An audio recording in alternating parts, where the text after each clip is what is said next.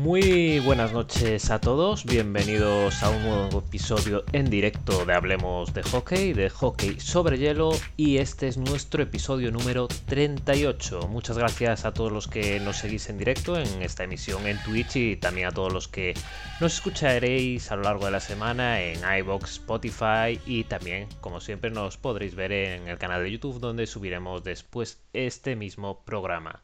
Y recordad que también estamos por Twitter, donde somos arroba hablemos y en el grupo de Telegram NHL en español, además de nuestra cuenta en Instagram que es hablemos-de-hockey.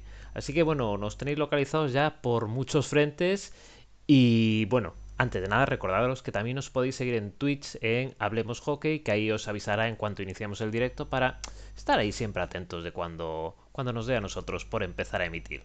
Y ahora vamos ya a presentar al equipo habitual. En primer lugar, que tenemos por aquí a Eric. Muy buenas, Eric. Hola, ¿qué tal? Recordad que a Eric lo podéis seguir en su cuenta de Twitter, que es arroba Eric También está esta semana con nosotros Javi. Muy buenas, Javi. Muy buenas, Lex. ¿Qué tal? ¿Cómo estáis todos? A Javi también lo tenéis en Twitter, en este caso en arroba jbaisterosmlg. Eh, muy por cuestiones de trabajo no puede estar hoy con nosotros, pero ahí lo tenéis en Twitter en arroba pack-al y también su canal de YouTube pack al hielo. Y bueno, estoy yo mismo también que me puedo seguir en la cuenta arroba lasecon. Y bueno, ya lo estáis viendo en pantalla, que así la presentación de invitados pues queda un poquito raro porque ya lo conocéis antes de que yo os lo introduzca, ¿no?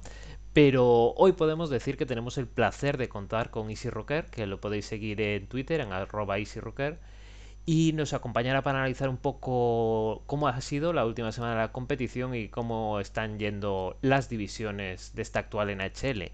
Y si es analista de NHL, es redactor y fue editor de la web de NHL Babel, y también es el creador de NHL Catalá, que podéis seguir en Twitter en arroba NHLCat. Y bueno, tiene una amplia experiencia en el mundo de NHL que seguro que nos contará el, el próximamente. Muy buenas noches, sí. Hola, buenas noches. Antes de nada, agradeceros por invitarme a vuestro programa. Encantado de estar aquí. Y para romper así un poco, para comenzar, como solemos hacer con, con todos los invitados, ¿cómo has llegado a este deporte del hielo y el pack? A ver, uh, supongo como muchos otros, a través de los videojuegos y, y, de Canal Plus, más que nada. Hace unos 20, 22 años más o menos, pues empecé a jugar ya los primeros juegos de NHL, el 99 con Lindros en la portada, y allí me, ya me interesé bastante. También estaba aficionado a la NBA por esos entonces, con, con Michael Jordan y todos los Bulls, y ya estaba, ya estaba dentro del mundo del, deporte americano. Y allí fui evolucionando hasta empezar a seguir habitualmente las retransmisiones de, de Canal Plus con José Anredondo y Moisés Molina y quedé enganchado totalmente, pero prendado del todo. Eh, el fútbol, la verdad, que ha quedado en un segundo, tercero o cuarto plano. Solamente sigo, la verdad, me ha quedado la afición al Barça pero el fútbol en general, que lo seguía todo, conocía a los jugadores, yo qué sé, si me preguntabas de Japón, me los conocía, pues quedó totalmente abandonado. La NBA también, y es que el entró de lleno. Y bueno, también otra de las preguntillas que solemos haceros por aquí es cuál es vuestro equipo, si tenéis un equipo al que sigáis con especial cariño, digamos. Sí, ver, uh, antes, o aún sigo con mucho más cariño a Boston, a Chicago y Los Ángeles, y a Vegas también, desde que entró a la liga hace poco. Pero he ido evolucionando a un, no sé, a que me gustan casi todos los equipos. Prefiero poner si veo un equipo que es atractivo como juega, sus últimos resultados, si hace tiempo que no lo veo, pues los voy siguiendo todos. No tengo preferencia por esos tres o cuatro, pero tampoco mucha más. Antes sí, pero al final es todo muy repartido ahora sería como aficionado al NHL en general. Y bueno, y coméntanos un poco el proyecto este de NHL en catalán, ¿no? Que, que, bueno, iniciaste hace poco, ¿no? Y no sé si nos quieres hablar un poco de él. A ver, uh, sí, hace unos, bueno, cuando inició la temporada, los playoffs pasados, dentro de las burbujas, y coincidiendo con el, con el fin de ciclo de coordinador o editor de NHL, NHL Babel, que cogió el testigo Javi y Marcos López, pues con un poco más de tiempo siempre tenía ganas de hacer alguna cosa en catalán también relacionada con el NHL. En castellano he participado en varios proyectos, en muchos, aún estoy, y en catalán quería hacer algo mm, un poco más sin ser web y me centré en una cuenta de Twitter informativa.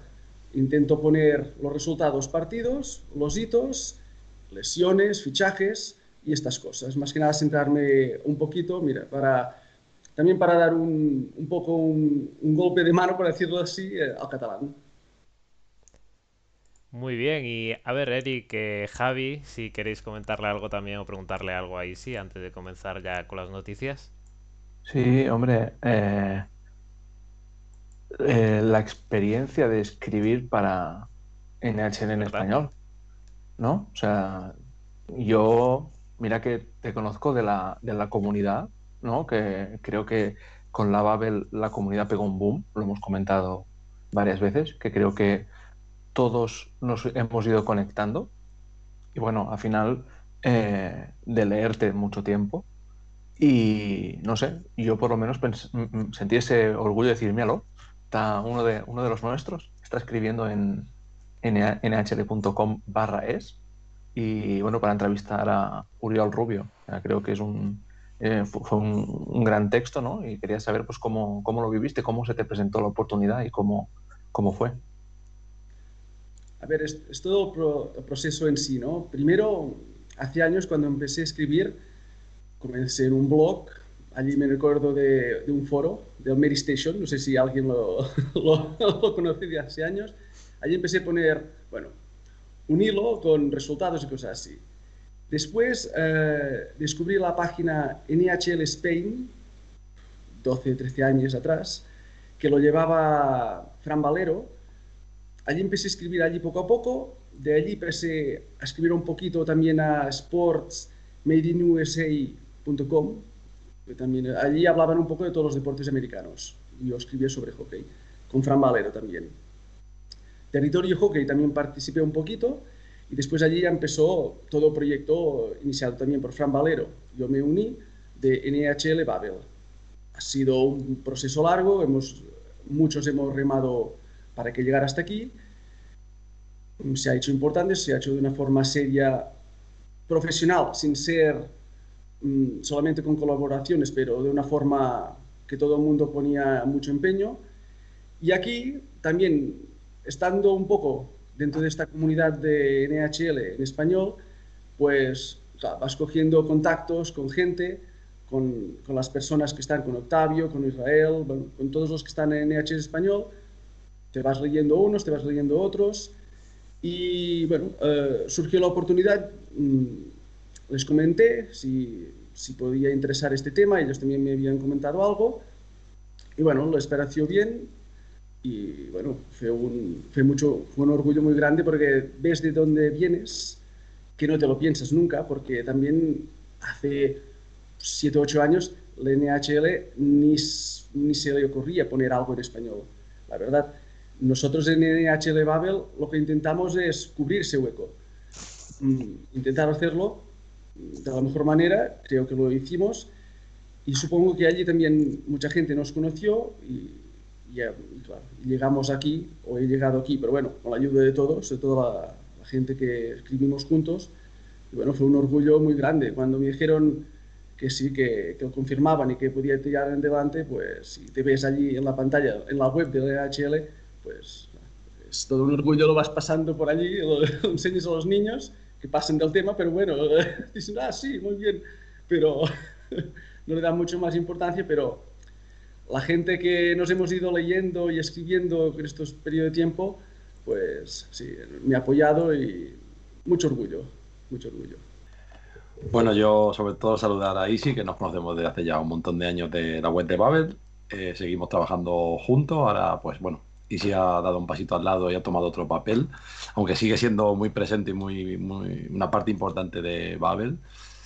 Y bueno, a ver, eh, tienes una larga experiencia en escribir en ese hueco, en esa, esa parcela de, del idioma español que tantos, tantas personas hablan en el mundo y que, como comentabas, eh, la NHL, pues por lo que sea, pues un poco el seguimiento, que no es tradición en los países de habla hispana, le dio un poco la espalda y se ve que hace unos años pues se ha retomado. Tú que comenzaste cubriendo ese huequecito, pues desde Sport Made in USA, eh, en territorio hockey, luego en Babel, y has visto cómo ha ido creciendo, luego lo comentaba Eric también la comunidad, también en, en los chats, en Telegram, en las webs y demás. Eh, tú que has visto de la nada prácticamente a jugar hasta llegar a ver una página oficial, incluso perfiles de redes sociales en español, y tú como primera persona escribir en esa propia página, ¿cómo ves el futuro de este idioma que tiene tantas personas que lo hablan en el mundo y que empieza a tener como unos seguidores bastante, ya empieza un poquito fieles también, que empiezan a, fidelizarse? ¿Cómo ves que crees que la NHL de verdad va a apostar por el castellano como una lengua más como por ejemplo está apostando por el sueco, el checo, eh, esos idiomas, el, alemán incluso también, porque tienen jugadores. ¿Tú crees que va a cuajar con el tiempo o crees que es algo un poco pasajero y tiene un futuro incierto? Yo, a ver, mm, dentro de la, de la vista atrás, tirando la vista atrás, yendo ahora, yo creo que sí que está apostando fuerte. Creo que tiene mucho margen para crecer. Tiene mucha gente de habla hispana en Estados Unidos, también en Canadá, aunque menos eh, todo el territorio mexicano eh, está, es muy poblado, está al lado. Allí pueden, pueden crecer mucho. Ah, también ah. pueden expandirse. Tienen todo Latinoamérica en general, tienen la mayor España. Yo creo que sí que apostarán eh, y apuestan. Y creo que tiene que ser una cosa es larga, será difícil, muchas veces parecerá seguro que crece poco a poco o muy poco a poco, pero tienen que perseverar y, y, se, se, puede conseguir. Eh, tú lo ves, ah. ves mucha gente, ves los seguidores de, la, de las redes sociales, de los, la gente que escribe, de los perfiles de la página web de la NHL en español, como va subiendo, cada día ves que van subiendo seguidores, la gente se empieza a interesar. Ah. Claro que para muchos, seguramente incluso en, en, Estados Unidos, aunque sean hispanos, están acostumbrados a seguir las cosas en inglés y también ah. que no den el salto si ya también dominan el inglés y están allí. Ah. Pero yo creo que sí. Y un paso, cuando sea definitivo, será cuando veamos el juego del NHL, de Sports, que también sale, sale en español. Allí será cuando ya den el empujón definitivo, seguro. Pues sí, y, aparte de un poco todo esto, estuvimos hablando la semana pasada con, eh, con, una persona que, sí, iba a decir que era un poco una persona dentro de los, de los Kings, que era Francisco, y aparte decíamos, decía él, no es solo el hacer páginas en español, no es solo hacer una, eh, tener información en español, es digamos, inculcar en esos países de habla hispana, o sea, una estructura y meterlo en, en las costumbres y tal. O sea, y eso es el trabajo que se estaba empezando a realizar sobre los Kings, porque yo le dije, o sea, estáis apostando por el idioma español, pero yo no veo tantas webs, por ejemplo, en concreto de los Kings, perfiles de redes sociales. Y él luego nos describió un trabajo que había dentro, y incluso academias en México, organizando eventos con el Día del Habla Hispana, llevando incluso gente conocida como estuvo también eh, eh, grupos de música, tanto de México como de España, o sea, decía, hay un trabajo detrás que no estamos viendo y que nos dio, Francisco nos dio esa perspectiva que desconocíamos y a lo mejor hay un trabajo detrás que aparte de las webs y todo el tema de perfiles en, en español, hay un trabajo detrás que gente como Francisco están trabajando mucho. Y quizás hay un trabajo y oscuro que no estamos viendo, que a lo mejor es un futuro que simplemente el perfil de redes sociales o la web en español sea un, el pico del iceberg y hay un trabajo debajo que no estamos viendo y yo comparto contigo también que puede ser que están perseverando y desde dentro de los clubes están viendo que ahí hay mercado, un mercado como México que es grande, porque en, concreto en España, pues oye, es un país pequeño, no al lado de estos países con tanta población que habla español. Eh, ¿Cómo que sentiste de hablar de, del Barça? O sea, en concreto, hablar de un jugador y de la Liga Española. ¿Cómo, ¿Cómo te sentiste justo? Pues decir, podía haber de cualquier cosa de la NHL, pero no, hablaste de un jugador del Barça. ¿Qué, qué tal? ¿Cómo, ¿Cómo sentiste? Aparte, encima de tu club, ¿sabes? Del Barça como equipo, joder, que ese club aparezca allí y vea que es más que un equipo de fútbol, que tiene más secciones y en concreto la de hockey, pues que también es muy buena y que tiene muy buenos resultados, que, sensación también como propia, decir, mi equipo está encima en la web de NHL. Ah, claro, el, Barça, seguramente a nivel futbolístico todo el mundo lo conoce, es una marca global del mundo. Y cuando, a ver, yo sinceramente domino mucho más del NHL que de la Liga Española de, hockey sobre hielo. Pero un perfil, uh, poder hablar del Barça juntamente con el hockey hielo, llama mucho la atención a, a, gente hispana, seguramente en Estados Unidos o en México, que asocian una cosa y la otra y es más fácil reunirlo. Y sí, claro, uh, poder hablar del Barça así, que es tu club, que, que lo vas siguiendo, tu club entre comillas, vamos, eh, pues claro, es un orgullo y fue un placer. además que Oriol fue muy amable, eh, puso bueno, todas las facilidades que, que él pudo proponer, nos lo pasamos muy bien, él contando su historia, eh, con las preguntas, yo intentando si él había alguna cosa que yo no dominaba tanto del tema de la Liga Española, pues él también me ayudó o me incorporó algún tema pero muy bien, muy, muy contento. Incluso también me fijé que dentro de los tweets de la, de, la cuenta oficial de la NHL en español, no sé si aún no está, pero era o el que más o el que ha tenido más likes de los que he visto yo. Estaba alrededor de los 90 likes, que normalmente los artículos, puede que fotos o vídeos sí que suban más de likes, pero en, en artículos siempre cuesta, porque hay mucha gente ah. ver que es más fácil darle a una foto, a una imagen, a un vídeo, que no entrar en un link y leer. Hay gente que ah. tampoco no le apetece. Y, me fijé que sí, que había tenido mucha repercusión y estaban muy contentos ellos. Me alegré por todas las dos partes. Aunque no sé si alguien del Barça se ha, se ha percatado que han salido en la web de la NHL, pero bueno, todos muy contentos y muy feliz por poder hablar. Bueno, pues si os parece, vamos ya con las noticias de esta semana que nos ha dejado la competición y así en breves tenemos una de vueltas y en este caso tiene que ver con los Chicago Blackhawks y es que Vinny Nostrosa ha vuelto a la franquicia de Chicago y a cambio se ha ido Brad Morrison. Por otra parte tenemos que Stan Bowman será el general manager del equipo olímpico de Estados Unidos, que también era noticia esta última semana.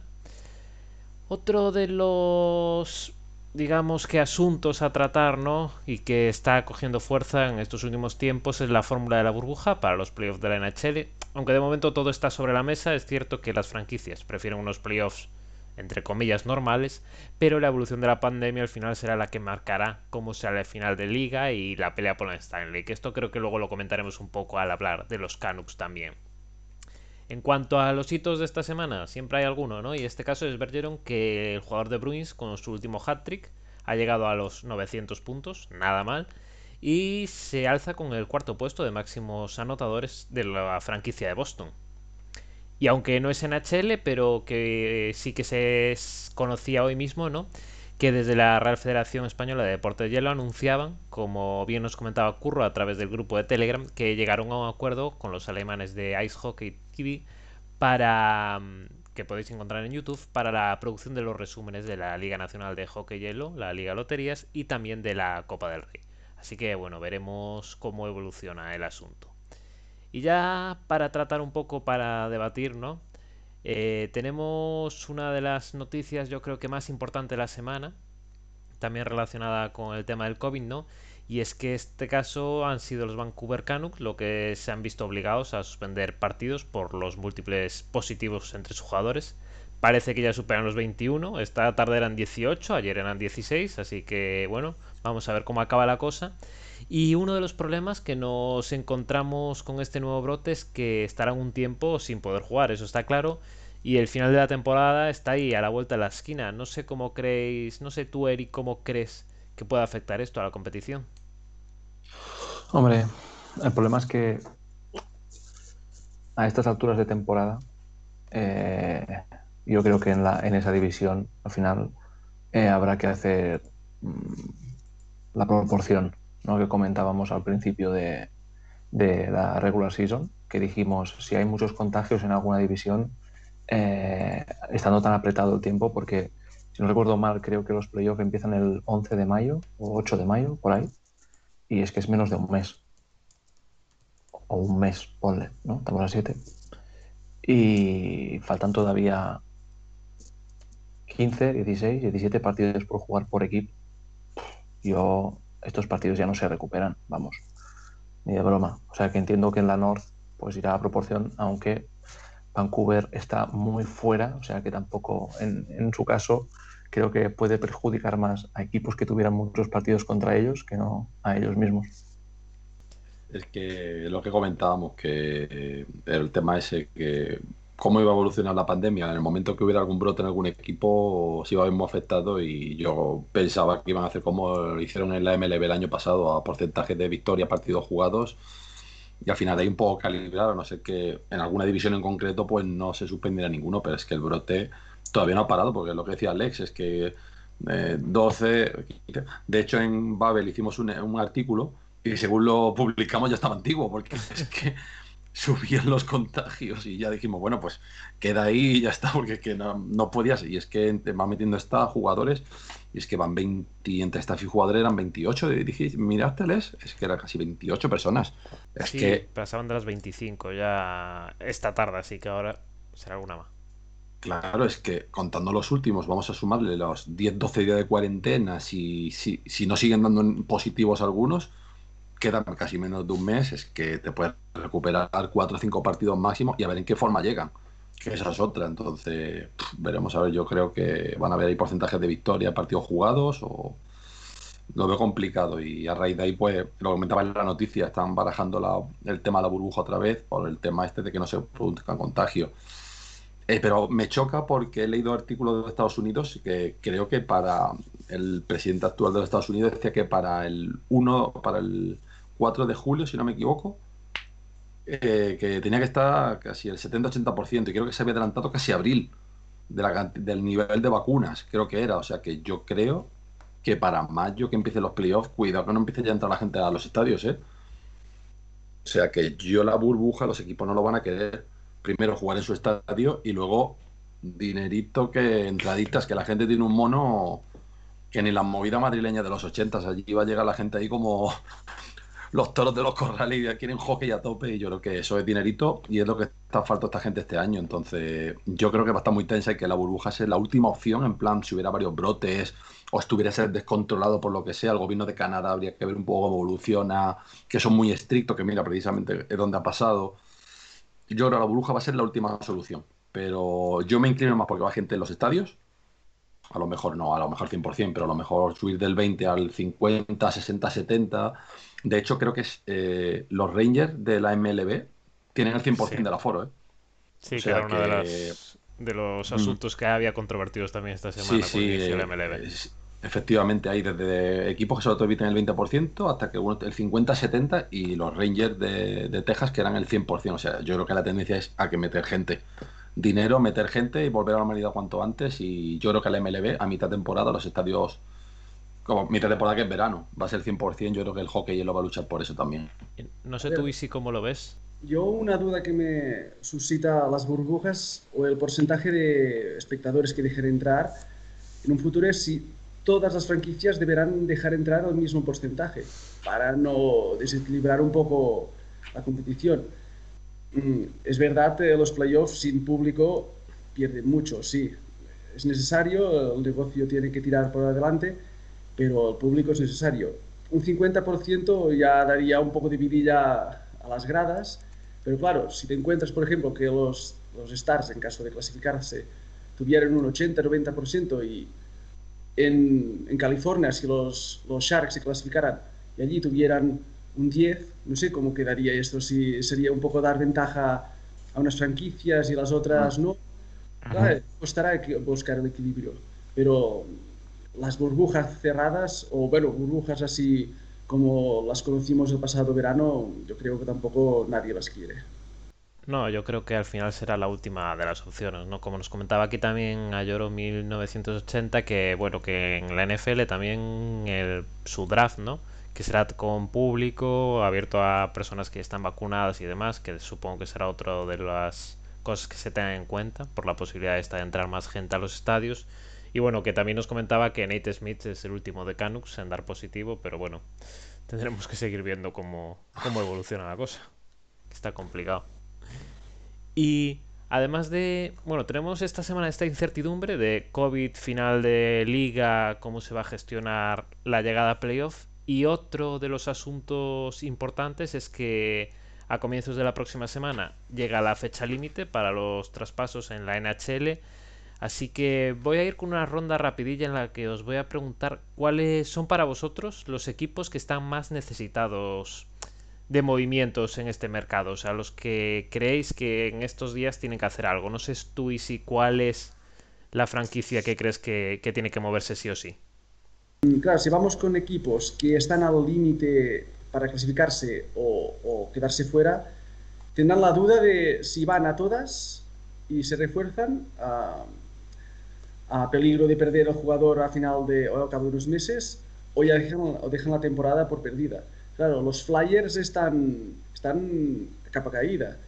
Puede que intenten algo para mejorar, pero lo dudo. No sé si intentarán intentar esa puja con Boston en el último lugar y al final no les sirva para nada. Y esto también en las otras divisiones. Esos equipos que están allí en ese punto, no sé si intentarán alguna cosa. Boston iría bien. Puede que reforzar la defensa, porque últimamente están un poco así, no mostrando el nivel que se espera de ellos, sobre todo defensivamente.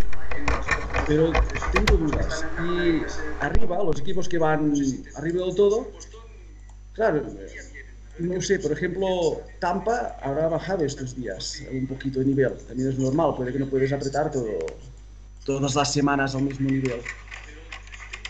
Pero yo me inclino más casi por los equipos que antes comentaba, tipo San José, a ver si da un empujón, si ahora que se ha metido Arizona, pues seguramente puede que intente reforzar para consolidar esa cuarta plaza.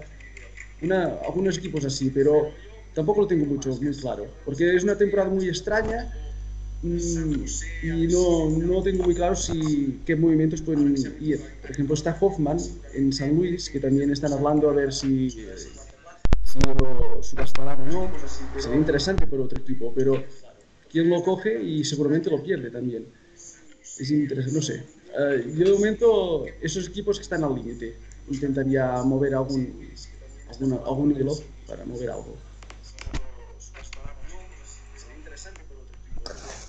Yo creo, segundo todo lo que dices, ¿eh, O sea, creo que el análisis es ese. Y luego creo que hay equipos como Minnesota, por ejemplo, que creo que ha llegado un punto en el que de una forma u otra no les llamaría contenders, pero sí que creo que es un equipo que puede hacer mucho, mucho daño en playoffs. Pero, por ejemplo, en, en, Power Play es tan fatal. O sea, lo hemos comentado varias semanas que no, no hay manera de que tiren.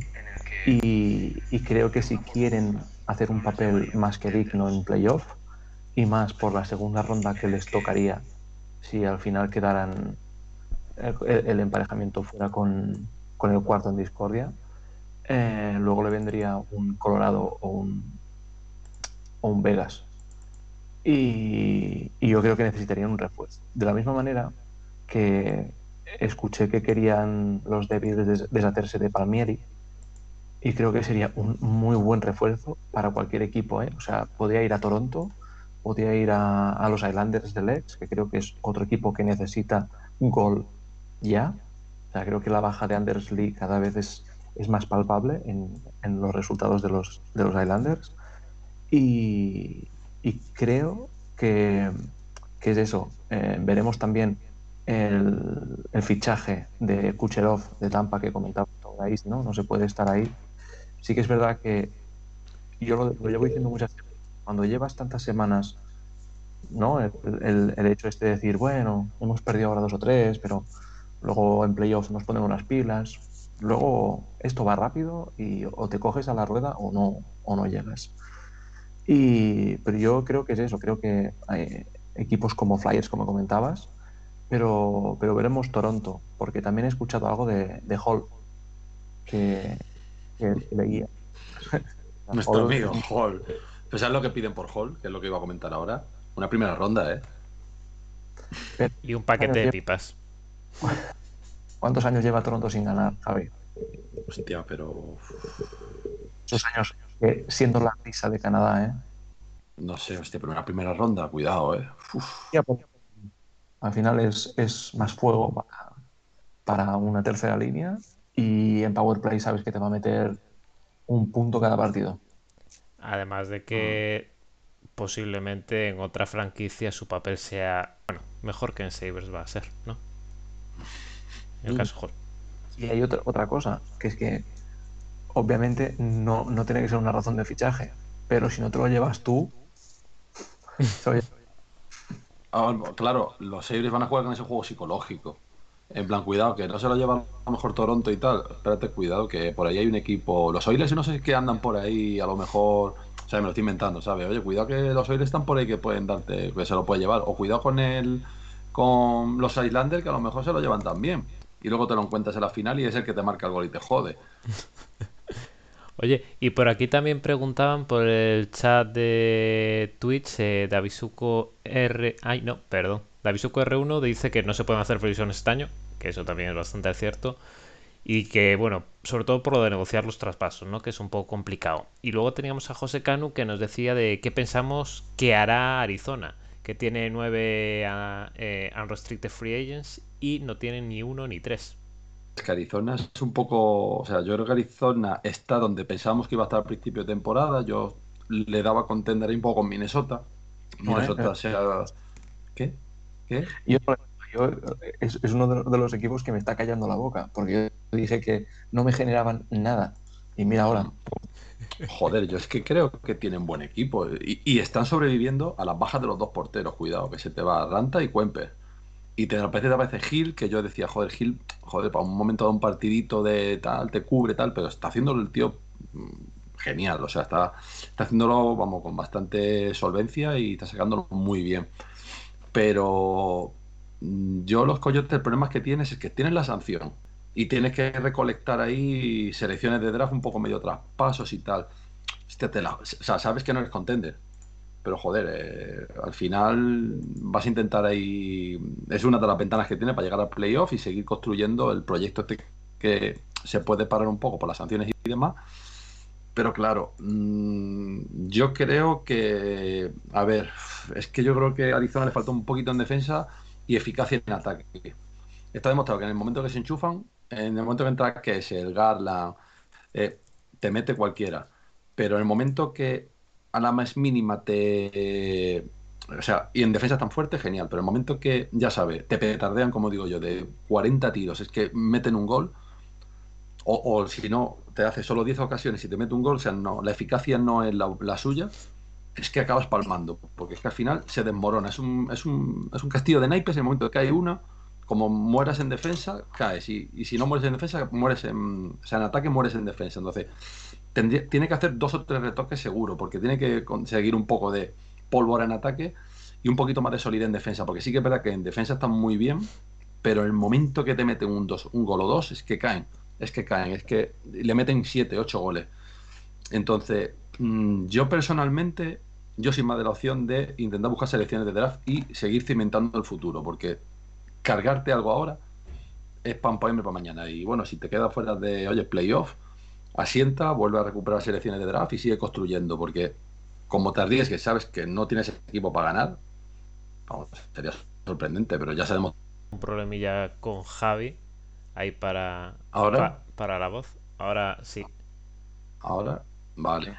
Eh, pues eso, que yo lo que veo que el coste que te va a costar más fichar a un jugador o dos y lo que vas a llegar, yo creo que no te compensa. A lo mejor hace un- haría un refuerzo y tampoco arriesgaría mucho. Y oye, pues si llegas a una segunda ronda, pues genial. Entonces yo no me arriesgaría y si acaso haría algún traspaso que me reportara selecciones de draft. Entonces no lo considero equipo vendedor, pero tampoco diría que no algún traspaso que te pudiera llegar para, para recolectar selecciones de draft. Oye, y otro de las franquicias que justo aquí lo apuntaba Lloro, ¿no? De, de, que yo creo que este año también pueden estar interesadas en soltar un poco de lastre porque al final su temporada, digamos que está acabada, ¿no? Son los DAX con Raquel. No sé si vosotros le veis algún destino posible. Es un, es un ala muy potente también. Y lleva buena temporada. De memoria no sé, pero rondará eh, seis llevará y asistencias lleva unas cuantas. Más de 15 seguro. Sí, creo que eran 22 puntos, si no me equivoco, que lo vi antes. Pues por ahí, por ahí andará. Pero, pero sí, sí, es un. Yo creo que Anaheim en esta, en esta off-season y viendo también todo lo que tiene detrás en el prospect, puede deshacerse de dos o tres jugadores de estos eh, que si no. No sé, Raquel, tienes ahí abierto. Porque yo creo que está en año de o sea, debe tener 28, 27, que es eh, más o menos cuando acaba el contrato. De agencia libre, ¿no? Que ah, eh, no sea restringido. Me debe interesar también soltarlo. Pero este tío es un pues, bien apuntado ahí por al loro, creo que. Está en el quinto de los seis años de contrato. Le queda uno. Hmm. Exacto. Puede negociar. Otro equipo, que a ver qué pensáis. Porque yo creo que Florida pintaba muy bien, pero la lesión de Ekblad les va a hacer mucho daño. No sé si yo, yo seguramente iría por un defensa. ¿eh? Pero es fichaje de playoff, ¿eh? Solo, en teoría, solo pierde temporada regular, ¿eh? En teoría. Sí. Y tú no, no sé, es... ¿Cómo ¿quién, llegaría mejor, Kucherov o Ekblad? De forma. Yo, de forma. Creo, yo creo que Kucherov ya podría una palo. Yo creo que ya podría jugar esta mira que Tampa me cae relativamente bien, ¿eh? pero yo creo que aquí están haciendo la 13-14 y están alargando la lesión para no eh, joder el cap. Y porque si no no podrían tener la plantilla que tienen.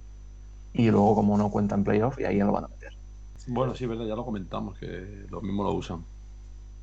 El tema de Kucherov mm, claro no sé si recordaréis hace muchos años con Colorado y Forsberg que también se perdían muchos partidos y al final decían que lo estaban reservando para playoff. A ese tiempo no había límite salarial, era diferente.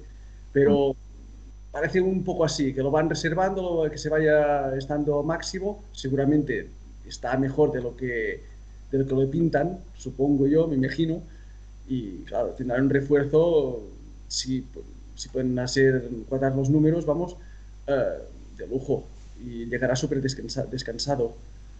y Florida, lo que comentaba, y Zach Black, era muy importante, le estaba dando ese equilibrio detrás que delante ya están, tienen muchos jugadores así que están sacando, tirando del carro, pero detrás, pero se van manteniendo, aunque falte, de momento están en, primera, en la primera posición de la división, pero claro, un playoff, muchos partidos consecutivos contra el mismo rival que te van a cargar eh, a defensas más inexpertos, puede que sí que, que tengan que ir por algún refuerzo, aunque que se sacarán uh, prospect, bueno, algunas rondas y hipotecar un poco el futuro. Esto también es la duda. También, si vas a tope, puede que vayan a tope, porque se encuentran en un gran momento y puede que digan, es nuestra ocasión. Pero claro, también se pueden encontrar como tienen Carolina y Tampa, que hagan esta inversión y a primeras de cambio se vayan para casa y después te queda ese mal cuerpo que, no sé, es difícil de digerir. Ahí también están hablando del caso de los Sharks, que estaban ahí, que parece que han pegado un golpe de timón, que ya hablaremos y parece que se están colando ahí la lucha del, de la división oeste. Y por visto está comentando que Dubnik podría salir. A lo mejor se le da salida para equipos de, que le puedan un segundo portero que esté lesionado y tenerlo ahí de reserva, incluso tercer portero para lo que pueda pasar. Y que parece que Marlon no, no tiene mercado como para salir. Que yo lo que contaban con que saliese y tal, y parece que de momento no hay, no hay nada. Entonces, eh, creo que San José tiene un dilema. ¿Qué hacemos? ¿Luchamos si podemos reforzar algo? soltamos a algunos jugadores que podamos, estamos preparando ya la, el, expansion draft de Seattle ¿qué haríais? ¿Reforzaríais algo? ¿Dejaríais salir tal? ¿Aguantaríais y soltaríais lastre en el draft de Seattle? Es que es complicado, es que, decía antes, Lex ha comentado, alguien del chat, es que es un año muy complicado. Es que no sabes por dónde te va a salir nada. Y viendo, por ejemplo, eh, la Babel que hizo Dallas, eh, ¿quién te dice que este año no lo va a hacer otro equipo? ¿Sabes?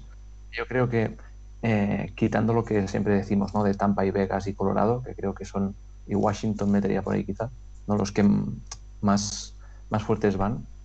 ¿Quién te dice que cualquiera de los otros que van a entrar a playoff no te pega el, los playoffs que hizo Dallas el año pasado? Y a lo mejor son estos equipos los que se están planteando el si dejar ir una ronda por, por, coger un Palmieri, un Taylor Hall. Mm. Y como siempre, esto hasta que no pase, no vas a saber si lo has hecho bien. Mm. La decisión que tomen va a ser la correcta, porque en el momento es, lo que, es, es la que ha decidido un, un grupo de personas eh, que en principio cobran muy bien para decidir sobre esto. nosotros, eh, lo que decimos siempre, desde el sofá de casa, todo es súper fácil. de lujo. También nos comentan por aquí desde, no sé si desde el sofá lloro, que a Florida no le iría mal Ghostisberger. Ghostisberger. Ah, nuestro amigo Ghosty. No sé qué pensáis que estaba en Waivers. Pues joder, otro, otro defensa y encima con ese perfil ofensivo, es que en Florida eso sería, vamos, echar más leña al fuego. sería, sería un espectáculo. Volvió a jugar, ¿no? Pero con Filadelfia. El otro día marcó, me parece. Pero creo que lo han vuelto a. No sé. Es que para adentro, para afuera. Es que creo que desde que le sentaron mejoró. como Adam Enrique. Desde que el... Efectivamente. Hostia, Enrique fue meterlo en Waivers y subir como un cohete. ¿eh? Acuérdate que lo comentamos, que era súper injusto. Efectivamente. mira, a ver, no pocas tampoco porque los resultados no acompañan. Pero sí que es verdad que, joder, o sea, igual que decíamos lo de Ciba, que tarde o temprano iba a, mm. a jugar bien, iba a marcar, y joder, vaya, vaya partido se ha marcado estas semanas. Bueno, y si os parece bien, voy con la lista de lesionados de la semana. Eh, que tenemos allá en ruta de los Tampa Bay, que está en week to week. Ducler, precisamente de los Panthers, se perderá entre 7 y 10 días. Bueno, esta lesión se comunicó el martes pasado, después de que grabásemos, ¿no? Entonces, bueno, estará cerca ya al regreso. Curtis Lazar de Sabres también está en Week to Week. Brando Carlo de Bruins pasa a la IR. Otro también que está en la Jury Reserve será el jugador de Dax, Sam Steele. Halley de Senators también estará fuera lo que resta de temporada en este caso. O Connor de Avalanche estará un par de semanas también alejado del hielo. Y luego tenemos dos jugadores que estarán en protocolo COVID esta semana, que son Matt Roy de los Kings y Kudobin de Dallas. Que bueno, Dallas no levanta cabeza últimamente con estas cosas. Porque también en los Stars tenemos a alguien que pasó a la Injury Reserve, que es Jason Dickinson. Tiene a completo. Y por otro lado, en los Bruins tenemos a Tanev en la IR, que lo estaba en Week to Week, pasó a Injury Reserve. Y además tienen en protocolo de COVID a Halak. Así que es otra franquicia así con jugadores importantes. Por cierto, Lex, alejados. Sí. Hablando de lesionados, estoy leyendo ahora mismo que Lundbis el portero está esperando para ser utilizado para regresar a la NHL. Ah. O sea que cuidado que se reúnen con los capitales y los médicos y un y lo mismo se está planteando que pueda regresar, ¿eh? Está, está la página de NHL oficial, que lo acabo de leer y mira, hablando de lesionados, oye, Uno, pues habrá que verlo. pues a ver, a ver, a ver, a ver. Y vamos a pasar a la primera de las divisiones. Vamos a analizar lo que ha deparado esta última semana de la competición. En este caso vamos a comenzar por la división central de la NHL. Bueno, os digo antes que Edmonton y Ottawa están empatando a unos ahora en el segundo de los periodos, por si alguno estaba interesado.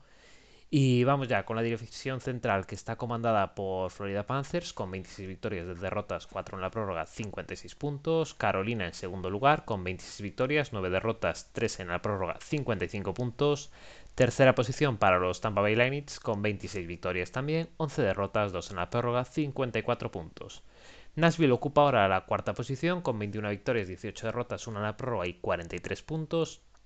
En el quinto lugar están los Chicago Blackhawks con 18 victorias, 17 derrotas, 5 en la prórroga, 41 puntos. Sextos son Columbus Blue Jackets con 15 victorias, 18 derrotas, 8 en la prórroga, 38 puntos. Séptimos los Dallas Stars con 13 victorias, 14 derrotas, 10 en prórroga, 36 puntos. Y cierran la clasificación los Detroit Red Wings con 13 victorias, 22 derrotas y 6 en la prórroga para un total de 32 puntos.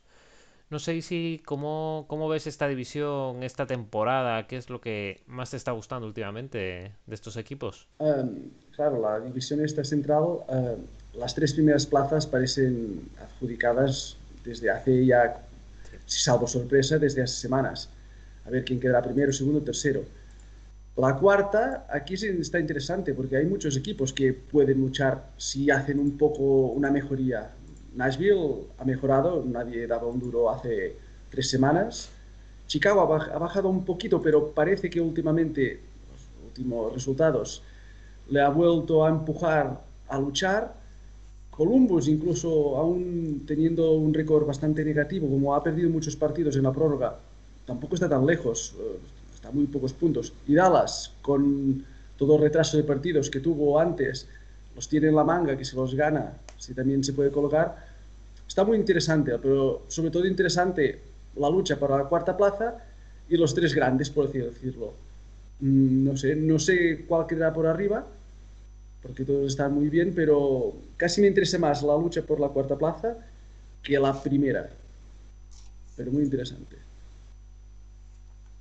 Sí, creo que esto que comentas de que es más interesante la, cuarta que, la primera, creo que tanto en el este como en la de la West pasa, pasa lo mismo. Sí. Quizá en la de, en la de la norte está todo ya un poco pescado vendido. creo que Claro mm, será que alguien desbanque a, Montreal, que además tiene partidos pendientes, pero es que es eso, en esta, en esta central, ahora mismo, eh, lo hablaba hoy con Israel en Twitter, ¿no? Que, hostia, gana Chicago, comentaba sí, pero es que también gana Nashville. Y en cambio Dallas pierde. Y Dallas, lo comentó Inés hace, hace dos o tres semanas cuando, cuando vino, que es que dependería de, ellos mismos, pero que no, no estaban. Y es que este año la derrota de ayer es que es un chasco. O sea, es, no te lo puedes permitir. Un equipo que, llega a la final hace nada. ¿Cuándo, fue? Fue en, final de verano. Y, y, que nueve meses después estés así, no te lo puedes permitir. Y es eso, yo sigo pensando que Carolina tiene, tiene mucho que decir en esta división Veremos cómo acaban las plazas también, eso es importante para ver a quién se encuentran en primera ronda. Pero eh, Trocek está espectacular. O sea, yo creo que es un, jugador que en Carolina está muy centrado, está metiendo, ya llevaba 14 o 15 goles.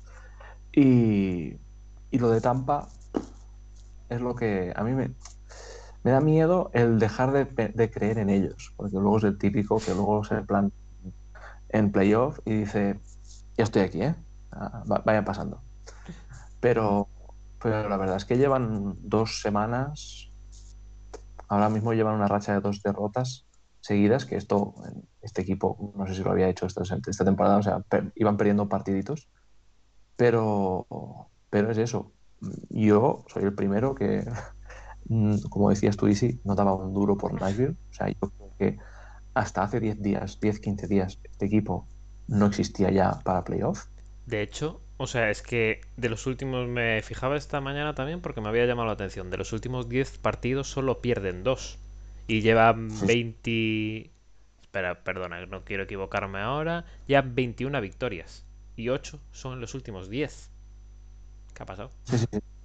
es que es, es, de estas rachas que decía Javi siempre, ¿no? De como un equipo enganche 4 o 5 victorias, le cambia la dinámica y tal. Y yo pensaba, son 50 partidos, 56, estamos ya con 20 y jugados, esto ya pinta a que más o menos queda así, salvo las típicas sorpresas de cada año. Pero, macho, ha habido en cada, en cada división hay un equipo que ha pegado un, giro estas últimas dos semanas. Y sobre todo lo de Nashville, a mí me sorprende muchísimo porque es que es un equipo que al principio veía jugar y decía, es que no hacen nada. Es que no juegan a nada. Y el mejor jugador casi siempre era Forsberg, porque al final es de los pocos que tiene esa magia, ¿no? Ese pues, tipo Barzal, ¿no? Que se te van por las bandas y van creando oportunidades. Pero Josie ya está aquí. Lo criticábamos porque llevaba 15 partidos y no sé si llevaba 10 puntos o 12 puntos, no, no estaba haciendo nada. Pero es que luego está Jarno, no sé, está Tolvanen, están, están, están jugando cada vez mejor. Pues sí, precisamente lo que iba a comentar. Yo creo que la clave ha sido, en parte ha cogido un poco la rienda del equipo Tolvanen. Parece que ha, ha cogido la rienda del equipo, se ha echado el equipo a la espalda, siendo un jugador relativamente joven y, bueno, incluso los porteros que tampoco los amigos de, de, de Moy no están en su mejor momento, hasta lo están haciendo bien. Yo creo que al final son dinámicas de equipo y lo que hablábamos. En esta liga, enganchar cuatro, una racha de 4 o 5 partidos y siendo en partidos intradivisionales, donde cada punto no cuenta, cada partido lo mismo cuenta 2 y 3 y 4 puntos incluso, eh, esas victorias de entre lo que le dejas de ganar ellos, más los que tal, si incluso las overtimes van a contar muchísimo, va a ser muy importante. Los Preds han cogido una racha muy buena y, y ahí los tenemos, donde parecía que no iban a hacer nada, se han enganchado y, y están ahí, lo que comentáis, la cuarta plaza va a estar súper interesante. Yo no descarto a Chicago. Dallas, eh, lo que comentabas con, eh, hablábamos con Inés y lo hablamos cada semana. Sí, le quedan muchos partidos pendientes, que si lo gana todo se va a poner cuarto, pero es que ves que gana uno y pierde dos. Es que incluso el que gana no te da la sensación de que ha ganado y dice, hostia, ya, ya, como Nashville, hostia, es que gana y gana y hostia, que va para arriba, que esto no para. Ha una dinámica, no la coge, no arranca. Que lo mismo la coge en el último tramo y se te cuela llega a los playoffs, como comentábamos, y de repente se te plantan en la final de conferencia. O sea, y, y de repente nos quedan todos con una hostia pegada aquí. Entonces, no se puede descartar por el número de partidos que le queda, pero no le vemos, no termina de arrancar, no termina de arrancar y algo, algo le falta, o esa burbuja fue algo ficticio que vimos en un momento determinado que se juntó un equipo, eh, se mentalizó, le sentó muy bien la burbuja y bien, pero este año no, no, no no termina. Columbus está ahí como un poco de contender por entrar por esa cuarta plaza, pero vemos más a Tortorella fuera la siguiente temporada que metiéndose en playoff. Todo muy oscuro, muy gris. No sé, la llegada de. El cambio de Dubois no, no ha terminado de, de sentar bien. No sé. Columbus este año, ya lo que decimos, los soldados de Tortorella y ahí insurrecciones internas o a cualquier historia, pero no, no precisamente parece un equipo sólido y que vayan todos a una y parece que hay batallas internas o no, no termina de cuajar el proyecto este año y, y no lo veo. Yo veo más Nashville, Chicago y bueno, Columbus un montado podría enganchar ahí, pero serían los tres, pero veo ya como tal cual está la cosa Nashville y Chicago, incluso cogiendo alguna rachita mala de que perdieran partidos. Pero yo esta semana quiero destacar eh, Carolina, Carolina Troche que está increíble, la, la vuelta de Emrasek a portería que lo ha cogido bastante bien, está muy bien, ha vuelto muy bien. Nada más volver. ¿El qué? Shootout, nada más volver. Sí, sí, sí, sí, sí, o sea, y luego ha ganado partidos clave, ha ganado a Florida, o sea, está ganando partidos que dice, hostia, mm, yo no descartaría a Carolina desbancase, pillas una rachita tampa tonta y de repente Tampa te quedas en la segunda plaza y, y luego ganas el Stanley pero bueno, que en un momento de primeras ya te configura un poco todo. Y luego lo que yo sigo diciendo, yo creo que esta, estos playoffs, yo si a no ser que haya otra catombe extraña con el COVID, que no se puede descartar, yo creo que va a haber eh, aficionados y va a ser muy importante las clasificaciones y si al final se juegan los, los estadios, porque al final parece que no, jugamos ahí un 20% de aficionados o ninguno, o no burbuja, a ver qué pasa y tal, y de repente te encuentras con el estadio un 80% lleno y la gente ondeando pañuelitos y tú, hostia, hemos perdido el factor en casa por hacer el gilipollas tres partidos. Entonces, cuidado que a lo mejor Carolina se te plante primero y de repente tengamos un Florida-Tampa en primera ronda tranquilamente.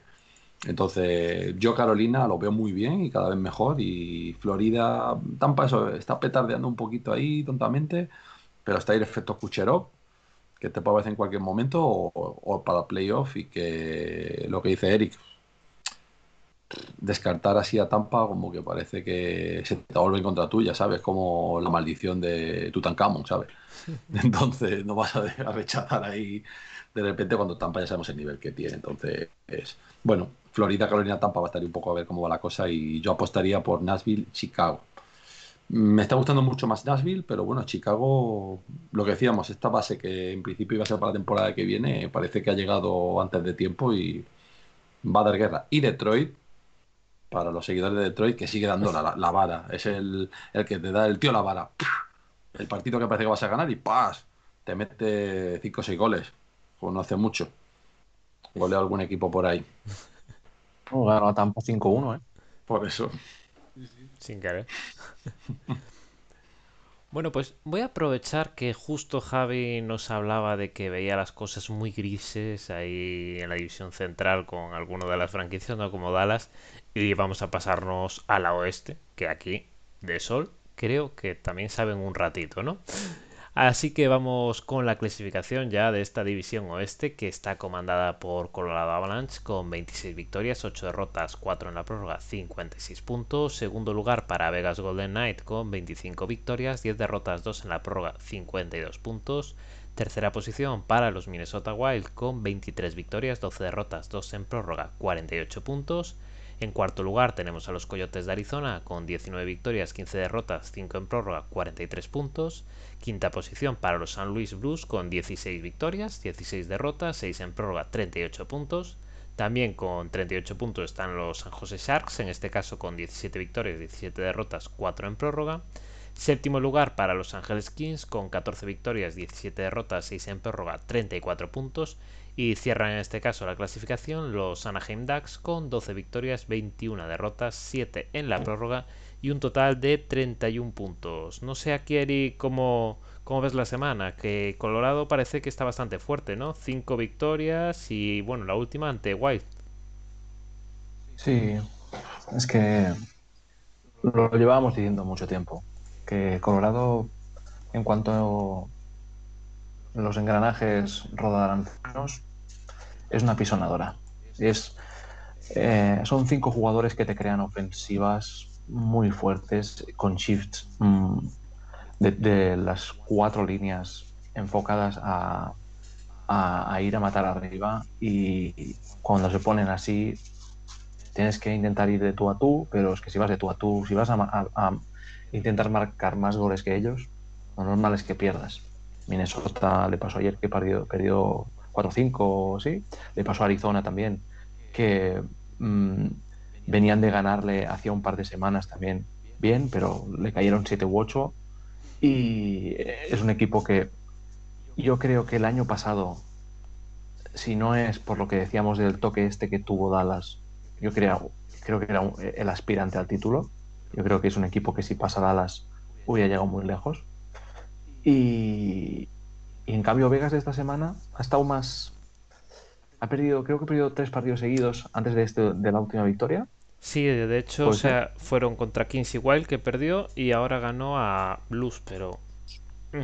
Pero es que Blues es un equipo que me sabe súper mal porque eh, creo que aquí lo hemos gafado más aún. cada semana que hablamos de ellos, cada semana juegan peor. Pero, pero realmente es un equipo que está está con una dinámica muy mala. De hecho, nos apuntan por acá, no sé tú, Eric, qué opinas, pero que echan, o sea, que les perjudica más la baja de Jake Allen que la de Pietrangelo. Sí, sí, sí, creo que lo dije la semana pasada, que si no fuera porque eh, Binnington no tiene un backup eh, como Allen, no hubiera jugado tantos partidos este año. yo creo que si hubiera estado Allen, ahora mismo llevaría más partidos Allen que Binnington. Además, Allen ha jugado bastante bien en Montreal. Y, nada, es un equipo que lo tenía todo para, clasificarse como cuarto, que lo decía Javi, ¿no? que su único rival son ellos mismos y el, y el Arakiri de, los Blues cada vez es, el puñal cada vez lo tienen más, más para adentro y es que encima de eso eh, te sale un equipo como Arizona que, yo creo que ha tenido momentos eh, Los Ángeles de, que estaba ahí a dos puntitos y tal. Y de repente, con Orgarland, ti, ti, va metiendo goles y asistencias y, ahí están. Ahora mismo con una racha de tres o cuatro victorias y, y ahora mismo cuesta pensar en, en que San Luis vaya a, a, retomar la senda victoriosa para esa cuarta plaza que comentaba antes y sí, ¿no? que está más, más, más eh, en noticia la cuarta que la primera, pues esta división, yo creo que ahora mismo eh, esa cuarta posición se va, se va al desierto. Sí, totalmente de acuerdo con lo que dice Eric. Ah, claro, en esta división hay dos gallos y solo, solamente saldrá uno. para la Final final, ¿no? Y, sabe, seguramente si fuera una, una temporada normal se encontrarían, si estuvieran fuera del mismo, pero se encontrarían en final de conferencia, pero ahora uno en segunda ronda, tanto Colorado como Vegas, tienen toda la pinta que si quedan primero o segundo, seguramente nadie quede, sobre todo Vegas, que me parece que contra Minnesota no le, no le ha ido muy bien durante la temporada, le cuesta un poco encararles, le interesaría quedar primero para evitarlos y que fuera Colorado, que tampoco le, va, le ha ido mucho mejor que contra Minnesota. Aquí sería, veo claramente, casi seguro que uno de los dos se enfrentarán al final de la, de la división en segunda ronda y de lo que comentabais, San José, como ya habéis dicho, los Blues están apáticos, no tiran ni, ni queriendo. San José puede que le dé un poco de, de, morbo a esa cuarta plaza junto con Arizona, si, si no mejora San Luis, que lo veo también improbable.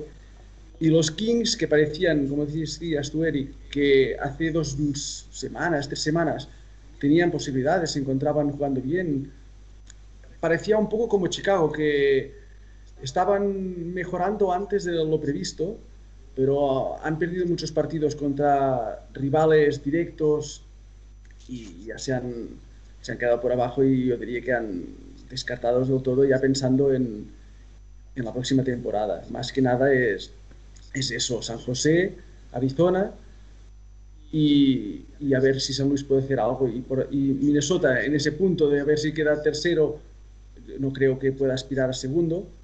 Y a ver los, los dos aspirantes, Colorado y Vegas, que este año la NHL los, inteligentemente los ha, los ha puesto así como un poco más, ha creado la rivalidad con el Lago Tahoe, esos partidos así al aire libre, a ver si de la nada le sale un poco más de chispas, también jugando tantas veces, pues eh, no sé, está muy interesante y, pero claro, es lo que decía también Neri, que Colorado, si te coge, como juegan así mm, muy engranados, muy así engrasados, te destrozan.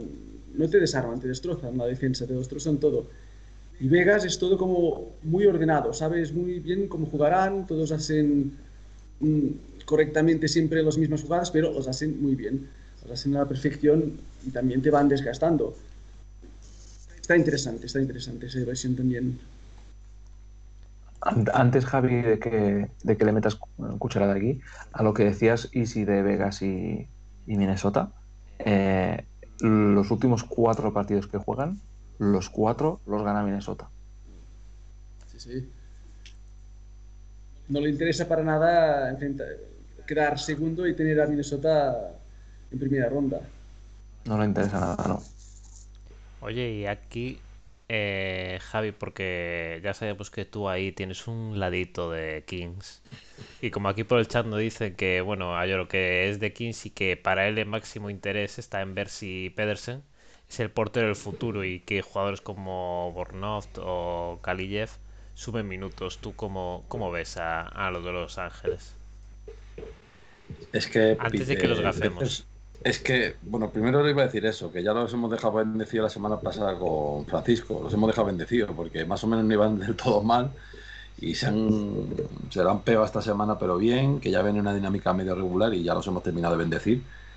Pero efectivamente, yo cada vez veo más, por ejemplo, en concreto a Petersen o Petersen, en concreto lo veo como el portero del futuro. O sea, creo que está muy por delante de Quick. No descartemos que Quick pueda acabar saliendo porque Petersen está haciéndolo bastante bien y yo creo que lo ha demostrado. El equipo entró en una dinámica un poco negativa, malos resultados, resultados, como decía también Easy, con rivales directos como Arizona palmando, esta noche juegan otra vez, pero no, yo creo que fue un, brote de lo que veremos en el futuro pero que no va, creo que no va a ir más allá porque en el momento que se ha visto con rivales directos o ya rivales tipo Colorado Vegas y tal, pues han acabado cayendo, sí luchando contra Minnesota y demás, pero no, no les veo yo para esta temporada, ni a lo mejor es el momento, no les interesa tampoco entrar en historias de a lo mejor, bueno, nos metemos en playoff, vamos a intentar traer a alguien, no porque no es el plan, y ya no lo contó Francisco la semana pasada, que no es el plan. El plan es otro, se está reconstruyendo.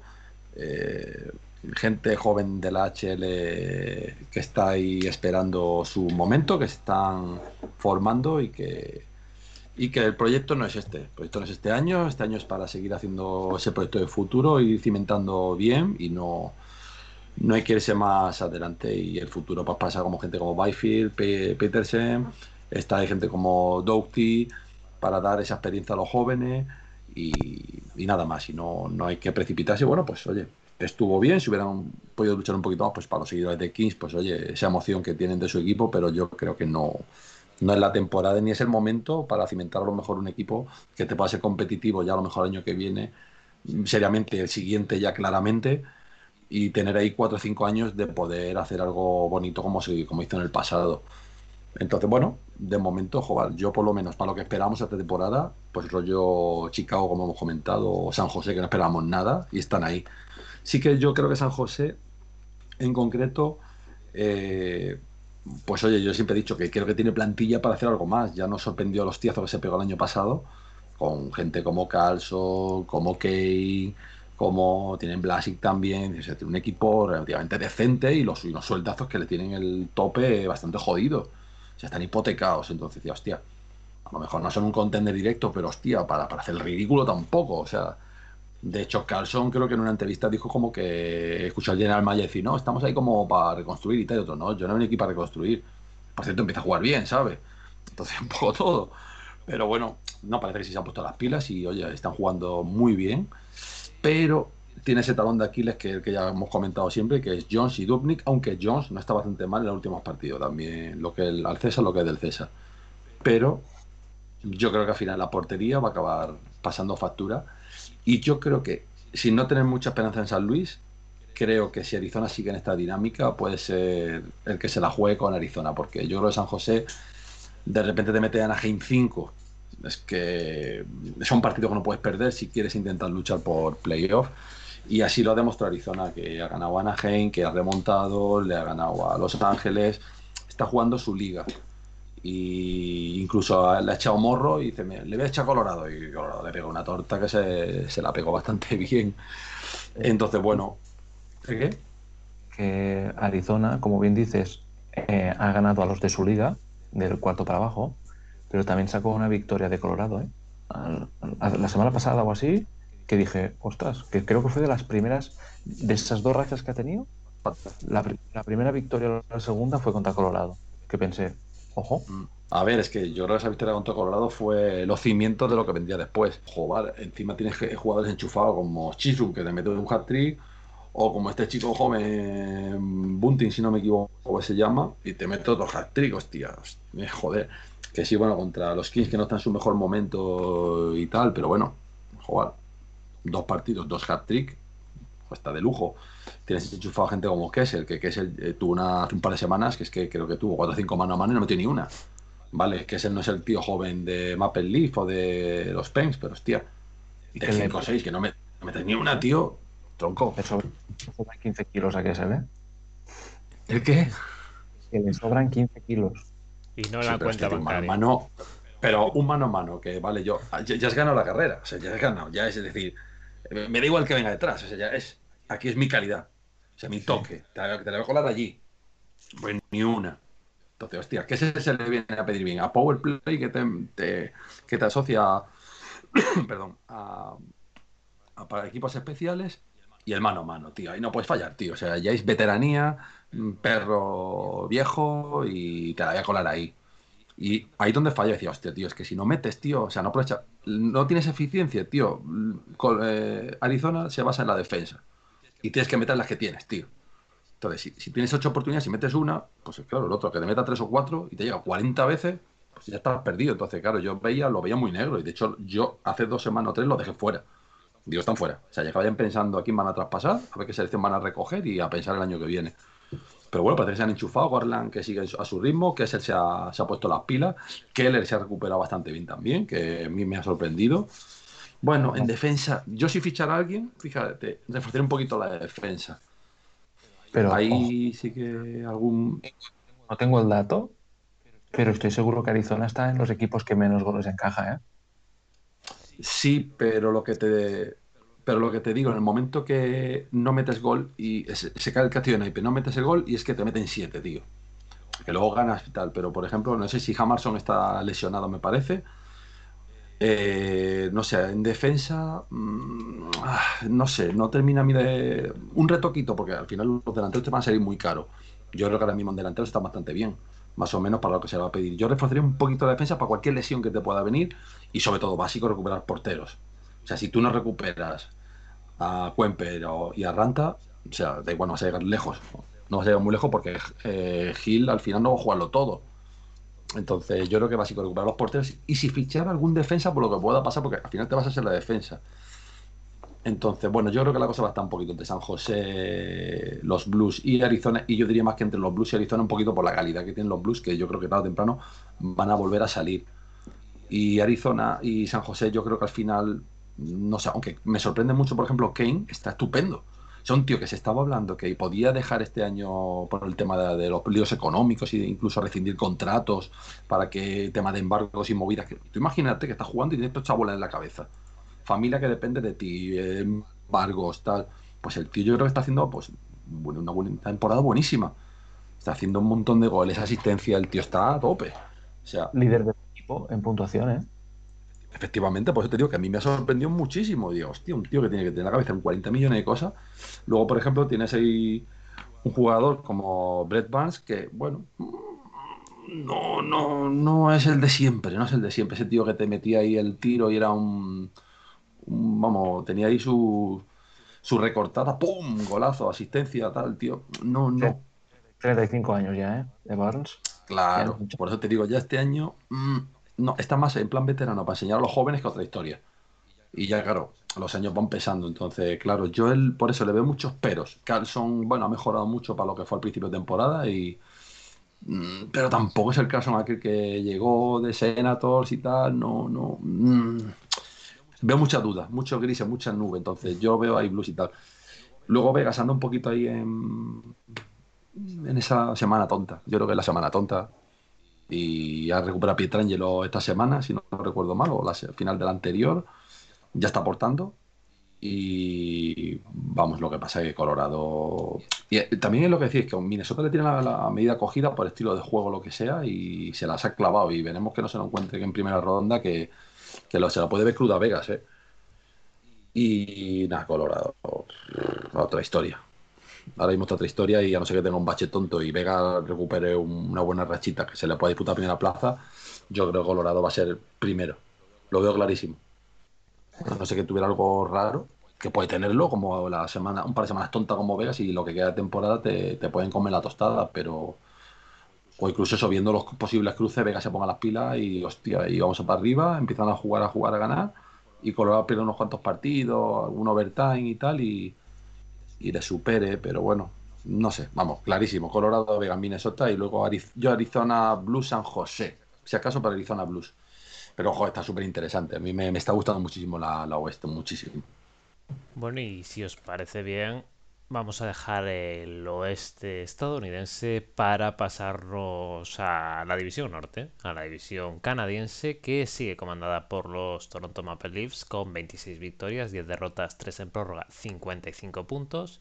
Segundo lugar para Winnipeg Jets con 23 victorias, 13 derrotas, 3 en prórroga, 49 puntos. Con 48 puntos están los Edmonton Oilers que tienen 23 victorias, 14 derrotas, 2 en prórroga.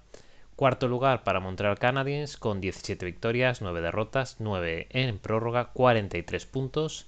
Vancouver Canucks, de los que hemos hablado anteriormente, están en quinta posición con 16 victorias y 18 derrotas, 3 de ellas en la prórroga y 35 puntos. Los mismos puntos que tienen ahora mismo los Calgary Flames con 16 victorias, 21 derrotas y 3 derrotas en la prórroga. Y cierran la clasificación los Ottawa Senators con 13 victorias, 22 derrotas, 4 de ellas en la prórroga y un total de 30 puntos. No sé si cuál es el equipo que más te está llamando la atención de, esta división. Mm, eh, hace unos días eh, parecía que Toronto estaba bajando de nivel. Parecía que tanto Edmonton como Winnipeg tenían posibilidades de, de cogerle en la primera plaza después de empezar como un ritmo frenético la temporada. ahora parece que han vuelto a sentar las bases, eh, han mejorado ellos, Edmonton ha bajado un poquito, sé por lo que sea, uh, Matthews está, continúa estando impresionante. Uh, Toronto me está encantando. No sé cómo serán sus playoffs, porque ya sabemos lo que pasa últimamente. Además que si todo acabara como está ahora, se jugaría en la primera ronda contra Montreal, que sería una eliminatoria súper bonita, de esas que, que, te hacen centrar la atención en ella y dejar muchas otras. Esta me encantaría. De los, mmm, después, pero claro, después de Toronto, te encuentras que los demás equipos van circulando por allí, se van cambiando un poquito, pero no acaban de... Parece que no alcanzan a, a los Maple Leafs. Por debajo, los tres de abajo, parecen sentenciados. Ottawa mmm, duró una semana o dos, eh, porque parecía que, que, podía dar un poco más de guerra, pero ya se ha derrumbado, es normal también, está en, otro, en otra liga. Calgary me ha decepcionado mucho, esperaba mucho más, eh, luchar incluso, esperaba por el tercero, la tercera o segunda plaza. Sí, sí. Mm, pero nada, están allí que no sé si también puede que traspasen alguna de sus estrellas. Goudreau, no sé, se está hablando, parece en algunos sitios ya están empezando a salir su nombre. Y Vancouver empezaron con esa racha contra Montreal que jugaron muchos partidos, uh, Toffoli les metía goles para parar un tren y ya no se han recuperado. Han mejorado algunos días, pero siempre van a remolque de todos los otros cuatro equipos y, y es que es una división que parece clara que quedarán estos cuatro. Toronto, salvo una hecatombe primero y a ver los otros tres, pero tal como está la cosa ya me encantaría porque así ya tendríamos la primera ronda contra Montreal-Toronto mm, y no descartando que Montreal les, les, les mandara fuera de primeras, pero bueno, más que nada por la emoción. Está muy, está bonita, pero de las cuatro es la que menos me está, no interesando, pero que me está cogiendo la atención porque como está muy decidida, no hay, parece, plazas allí disponibles, es la que tengo un poco allí más abandonada.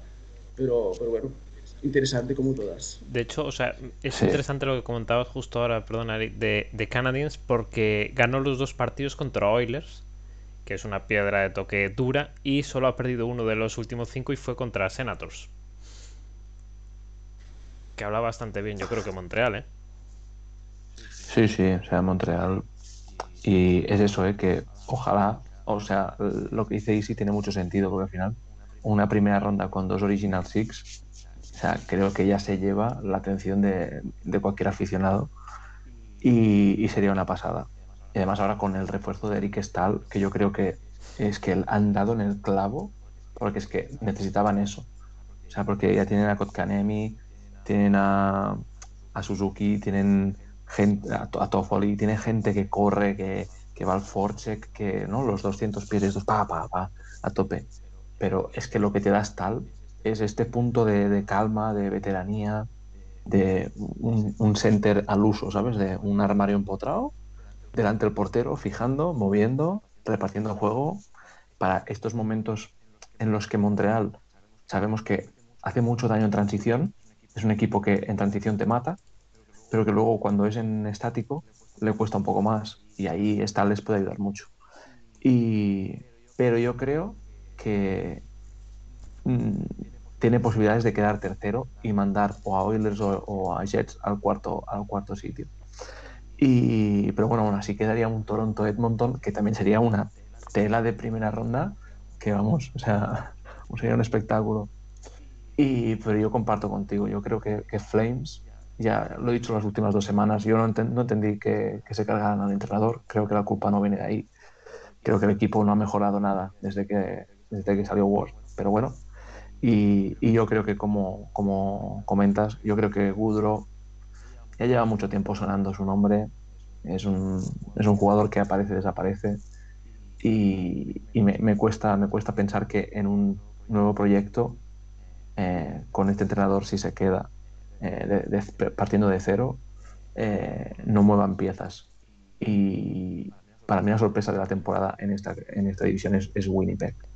O sea, creo que es un equipo que hasta que no llega Dubois, ¿no? Te, daba una de cada una de arena y fue deshacerse de, de Laine y llegar Dubois y este equipo ha sido un cohete. Falta, es que es eso, es que en esta división lo, jodido es el, emparejamiento que te toca.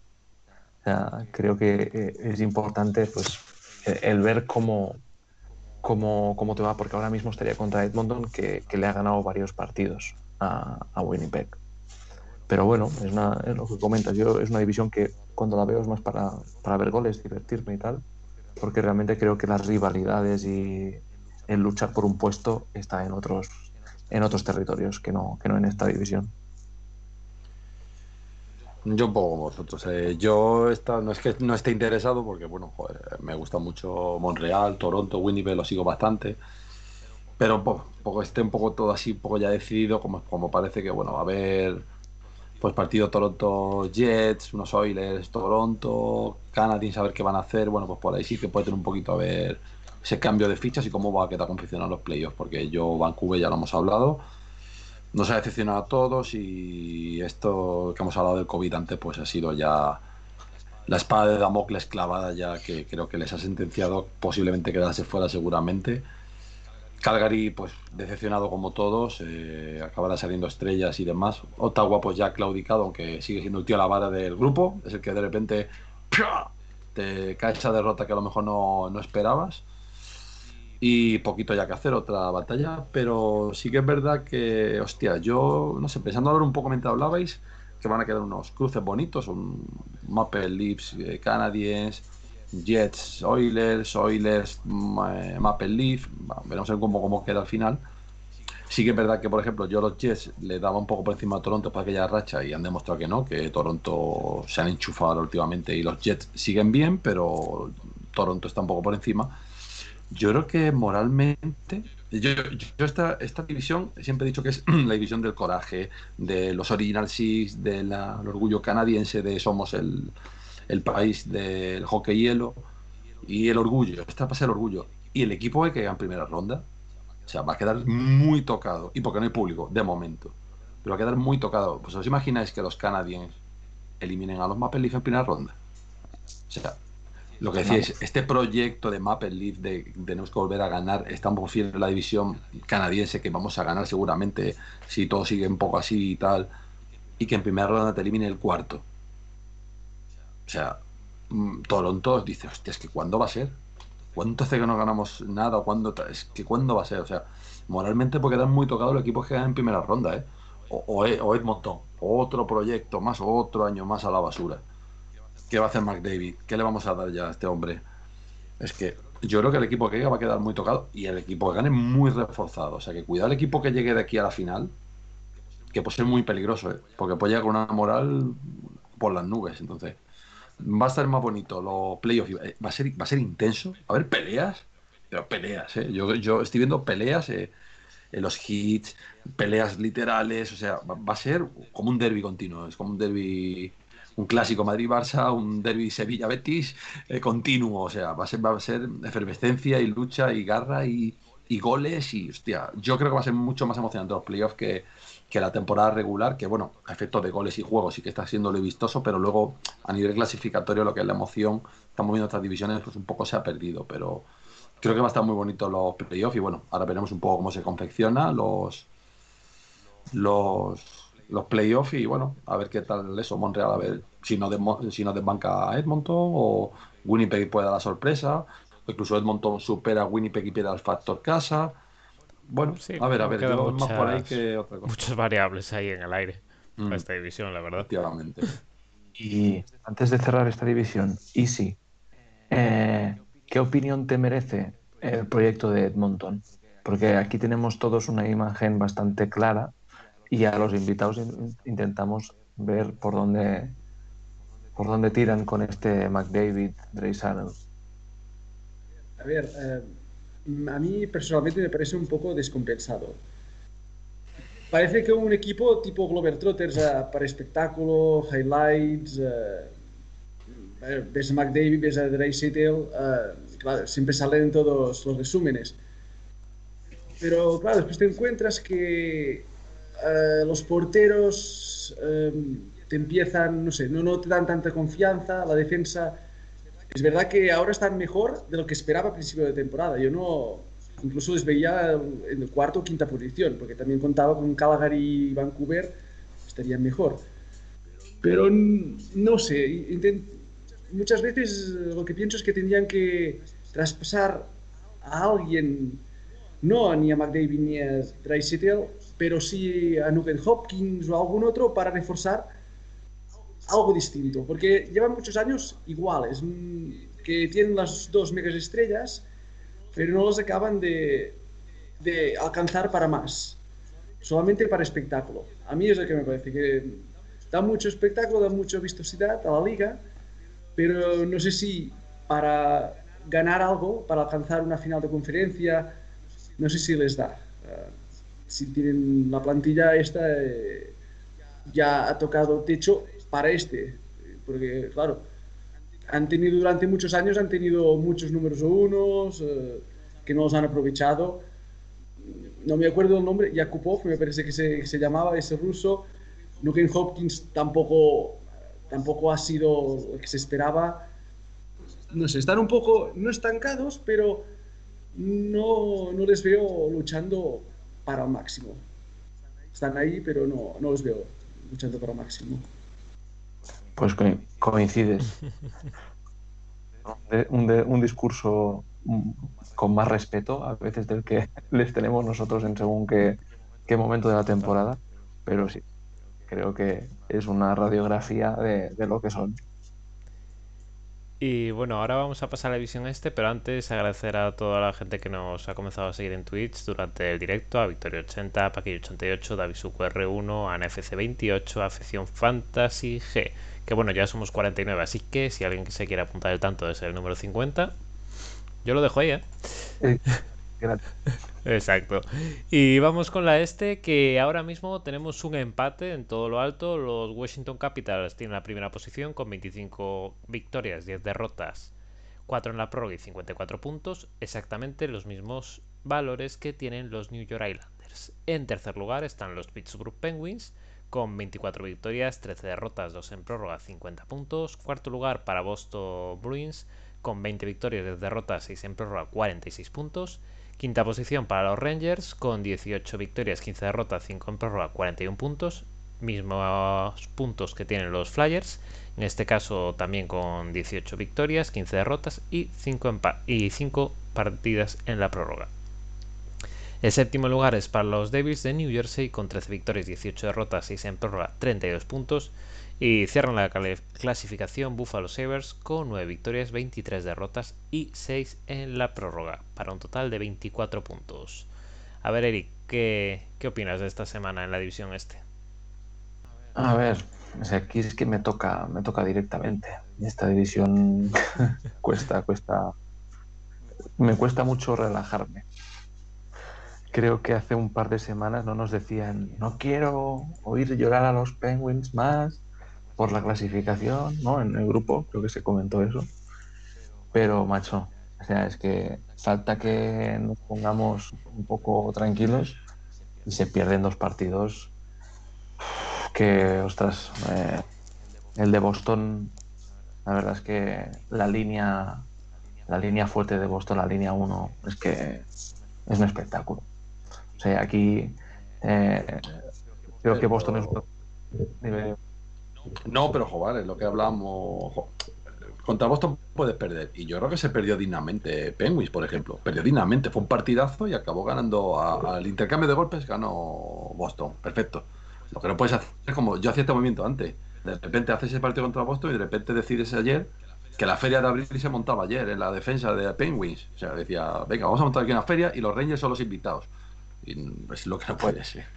Fue, fue un desastre, fue un desastre. O sea, Mm, así no se va a ningún lado. Puedes ir a primera ronda, pero es que te va a coger Washington y te va a mandar para casa. O sea, si un equipo como, como Rangers, que ojo, si algo tiene Rangers también, es pólvora, ¿eh? O sea, las cosas como son. Pero, pero no puede ser, porque es que vas a quedar. Bueno, es que depende, ¿no? O sea, está ahí, depende también de Boston, que tiene partidos pendientes, pero madre mía, es que Marchán está, está de dulce. O sea, ahora mismo Marchán creo que está jugando, y lo comentamos ya también hace, hace un mes o así, que se ha calmado mucho. Ha dejado muchas tonterías de lado. O sea, seguirá siendo el típico jugador que te pondrá el patín delante para ver si te tropezas, te, dará un codazo cuando no, no miren los árbitros, pero creo que lleva ya dos temporadas, tres, dedicándose a jugar y lo que produce para su equipo es una barbaridad. Y sí que es verdad que a lo mejor Pasternak, ¿no? Está, ¿no? Tú y sí que lo sigues más. Lo, en, cuando volvió de la lesión, volvió con una racha de goles terrible, pero luego ha tenido como dos o tres bajones y... Pero es que bueno, es que entre Bergi y, y, y Marchand, es que este equipo lo, lo llevan y lo que comentabais de Crechi, también es un, un tío que aporta muchísimo en la sombra. Y, y, no sé, creo que Flyers decidió bajarse de tren. O sea, es un equipo que yo me sorprende mucho y creo que, no sé con quién lo, hablábamos hoy, con DC Kaiser creo que era en, en, Twitter, que un equipo de Viñó que esté jugando así, a mí me sorprende muchísimo. O sea, sí que es verdad que ganaron a Boston el otro día, pero es perdieron contra Buffalo, ¿eh? Que era algo que creo que era cualquier equipo estaba deseando ¿no? que, que perdiera contra otro para no ser el, equipo el equipo que, que pierde con, con, la racha esta que tuvieron igualando a Pittsburgh. Pero no sé, no sé, a mí me a nivel Penguin me cuesta mucho verlo, aunque quedemos segundos o terceros que nos tocaría contra Irlander seguramente. Luego ves el, el partido que se casca eh, Barlamov ayer, que deja a Washington sin, sin nada. Como que decíamos que Washington a lo mejor es uno de los equipos que necesitaría también fichar un, un Palmieri, un tío así, un tío que mete, meta goles. Eh, pero es que es eso, como ves este nivel defensivo de Trotz y ves el nivel defensivo de Pittsburgh y dices, es que como eh, los Islanders del ex pongan el Zeppelin ahí detrás y ahí no pasa nadie, es que no pasa nadie. Y, y encima te vaya a Barzal, te meta dos o tres slaloms y, y te metan gol, porque es que además es eso, nos marca la abuela la abuela de Barzal le pone unos patines, la empujan y va así con... y te mete gol. Es que y luego así... Búfalo. Hasta Búfalo te golearía ayer. Es, es, que ayer, ayer te lo digo, que va cualquier equipo de cualquier otra liga y nos mete otros ocho, ¿eh? Así no se va, así no se va a ningún lado. Pero bueno, quiero pensar que también, pues, son de estos, de estas pájaras que tienen los equipos y creo que veníamos de cinco victorias seguidas y parecía que la cosa iba iba en serio, pero pues ves que en defensa pues no no sé no sé, yo sigo pensando que a mí Mateson, aunque marque y asistencias muy bien, pero a nivel defensivo me sigue, me sigue generando mucha incertidumbre, pero es que además la segunda línea no está, no está fina, no está fina y, y Letán ya no es el que era, y bueno, veremos qué pasa, ¿no? Lo que comentabas tú, Javi, antes, ¿no? ¿Qué haríais si fuerais vosotros? Eh, ¿Ir a por alguien, reconstruir, ir a por draft? Pues habrá, habrá que ver cómo se mueven aquí eh, los amigos de, de, Pittsburgh, porque yo creo que este proyecto o hacen algo, algo muy bestia, pero es que encima sin Kapanen y sin Malkin, que están jodidos, no hay gol. Pero bueno, es eso, esta división yo creo que tendría que ser Boston un equipo tipo blues de aquí a final de temporada para no para no perder esa cuarta plaza. O sea, yo creo que aquí entre entre Flyers y Rangers pues pueden por eso el, el que el que gane más partidos le puede meter un poco de presión a Pittsburgh y Boston, pero vamos, yo creo que todos tienen ya casi 40 partidos también, no hay nadie que tenga muchos partidos menos. Boston tiene tres menos, es el único que está ahí un poco más atrás, sí, pero por esa razón mismo. Exacto, o sea, a poco que haga, dos puntitos más los tendrá y ya se pondrá a, a, a más puntos de, de Rangers. Yo creo que es una división que en ese aspecto de la cuarta posición es un poco como la norte, pero, pero es eso, a niveles de primera ronda y segunda ronda que hay que empezar a pensar ya en playoffs, yo veo unos Capitals muy por encima del resto de los otros tres. Y Islanders dependerá un poco también de cómo, de si se mueven o no en, en la, en la free agency, este, en el, en el deadline. Y, o sea, solo dos apuntes acá. Que siempre nos metemos con Sabres. Tres victorias en los últimos cuatro partidos y solo perdieron el prórroga contra Rangers. Ahí lo dejo. Y para darle paso a Easy, eh, de Bruins, que me fijaba esta mañana que eh, la serie de Bruins es victoria-derrota, victoria-derrota, victoria-derrota, victoria. O sea, jugaron contra Devils, Spence y Flyers últimamente y una victoria y una derrota contra cada uno de ellos. Sí, la trayectoria estas últimas semanas de, Boston es como decía Eric, seguía un poco el ritmo de Pasternak. está allí, que muy intermitente, y el equipo también lo nota. Aunque Marchand esté sublime y, y aporte mucho, pero eh, Pasternak es eh, factor más diferencial que los otros, al menos tiene ese un punto de magia diferente, eh, pero parece un poco también allí, no sé si apático, pero que le cuesta encontrar más su sitio. No sé si le marcan más, si le han visto un poco sus su puntos fuertes, pero está costando. Pero bueno, incluso así, no creo que Toronto le pase al mismo, ay, perdón, que Boston le pase lo mismo que San Luis. No creo que hace ese bajo más que nada eso, como decía Eric, sume dos puntos más de esos partidos atrasados que tiene y, acoge más distancia. Lo que pasa que Boston venía de, a principio de temporada, estar dentro de ese cuarteto de favoritos claros, en principio, junto con Tampa, Colorado y, Vegas. Y parece que se ha deshinchado y ya no esté tanto aquí. No sé si Washington ha ocupado su lugar tan claramente, pero, pero ahora mismo mm, Boston lo veo en primera ronda peligrar incluso ya perder en primera ronda, porque tanto Isles, que son un equipo súper rocoso, sólido, muy serio, saben muy bien lo que tienen que hacer. El año pasado ya lo demostraron, mandándose a la final de conferencia. Y Washington, que con Shara, que también tendrá ganas, si juega contra Boston, de reivindicarse, aunque tenga sus años, sus, uh, su altura, su lentitud, pero bueno, mm, va aguantando. Que a mí personalmente pensaba que era un fichaje no muy bueno para Washington, pero Washington lo que necesitaba era como juventud, como un poco de rapidez, que veteranía ya, ya arrastraba. Pero se ha adaptado allí mm, y continúan sumando. No sé, las dos primeras plazas parecen claro y claras para ellos. Y Pittsburgh, con vuestros grandes aficionados que estáis aquí, yo le daba, yo le daba fuera de playoff, porque incluso veía a principios de temporada también Filadelfia, que el año pasado, mm, justamente, bueno, durante la burbuja, puede que después ya se deshinchó, pero llegaba muy fuerte antes, antes de la burbuja estaba muy fuerte. Y parecía que este año también arrancaría o puede que cogería la dinámica positiva. Y al final, nada que nada, o al principio sí, pero ahora no y ha quedado, diría, descartado. Los Rangers sería un poco, es distinto, pero le está sucediendo algo que como Edmonton, que equipo de highlights, de, espectáculo, tienen jugadores delante que son muy buenos a la hora de, ver resúmenes, que marcan muchos goles, pero también tienen Fox ahora detrás, ¿no?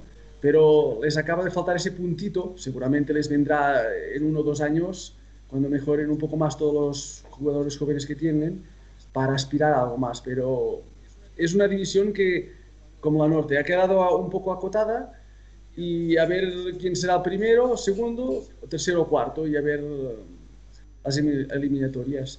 Pero sí, sí, Boston ahora mismo parece un poquito por debajo si se enfrentara a Washington o, o Isles, por diferentes estilos, pero los veo un poco por debajo, aunque a poco que se pongan la primera línea comience a producir más asiduamente, pues ya lo hace, porque también el otro día, bueno, marcó tres goles, antes marchan, pero que se sumaran un poco las otras líneas que hace años que puede que sea el mal que adolece Boston, que aparte de ellos, las otras líneas muchas veces son muy intermitentes, no, no acaban de acompañar al, al ritmo de, de la primera línea.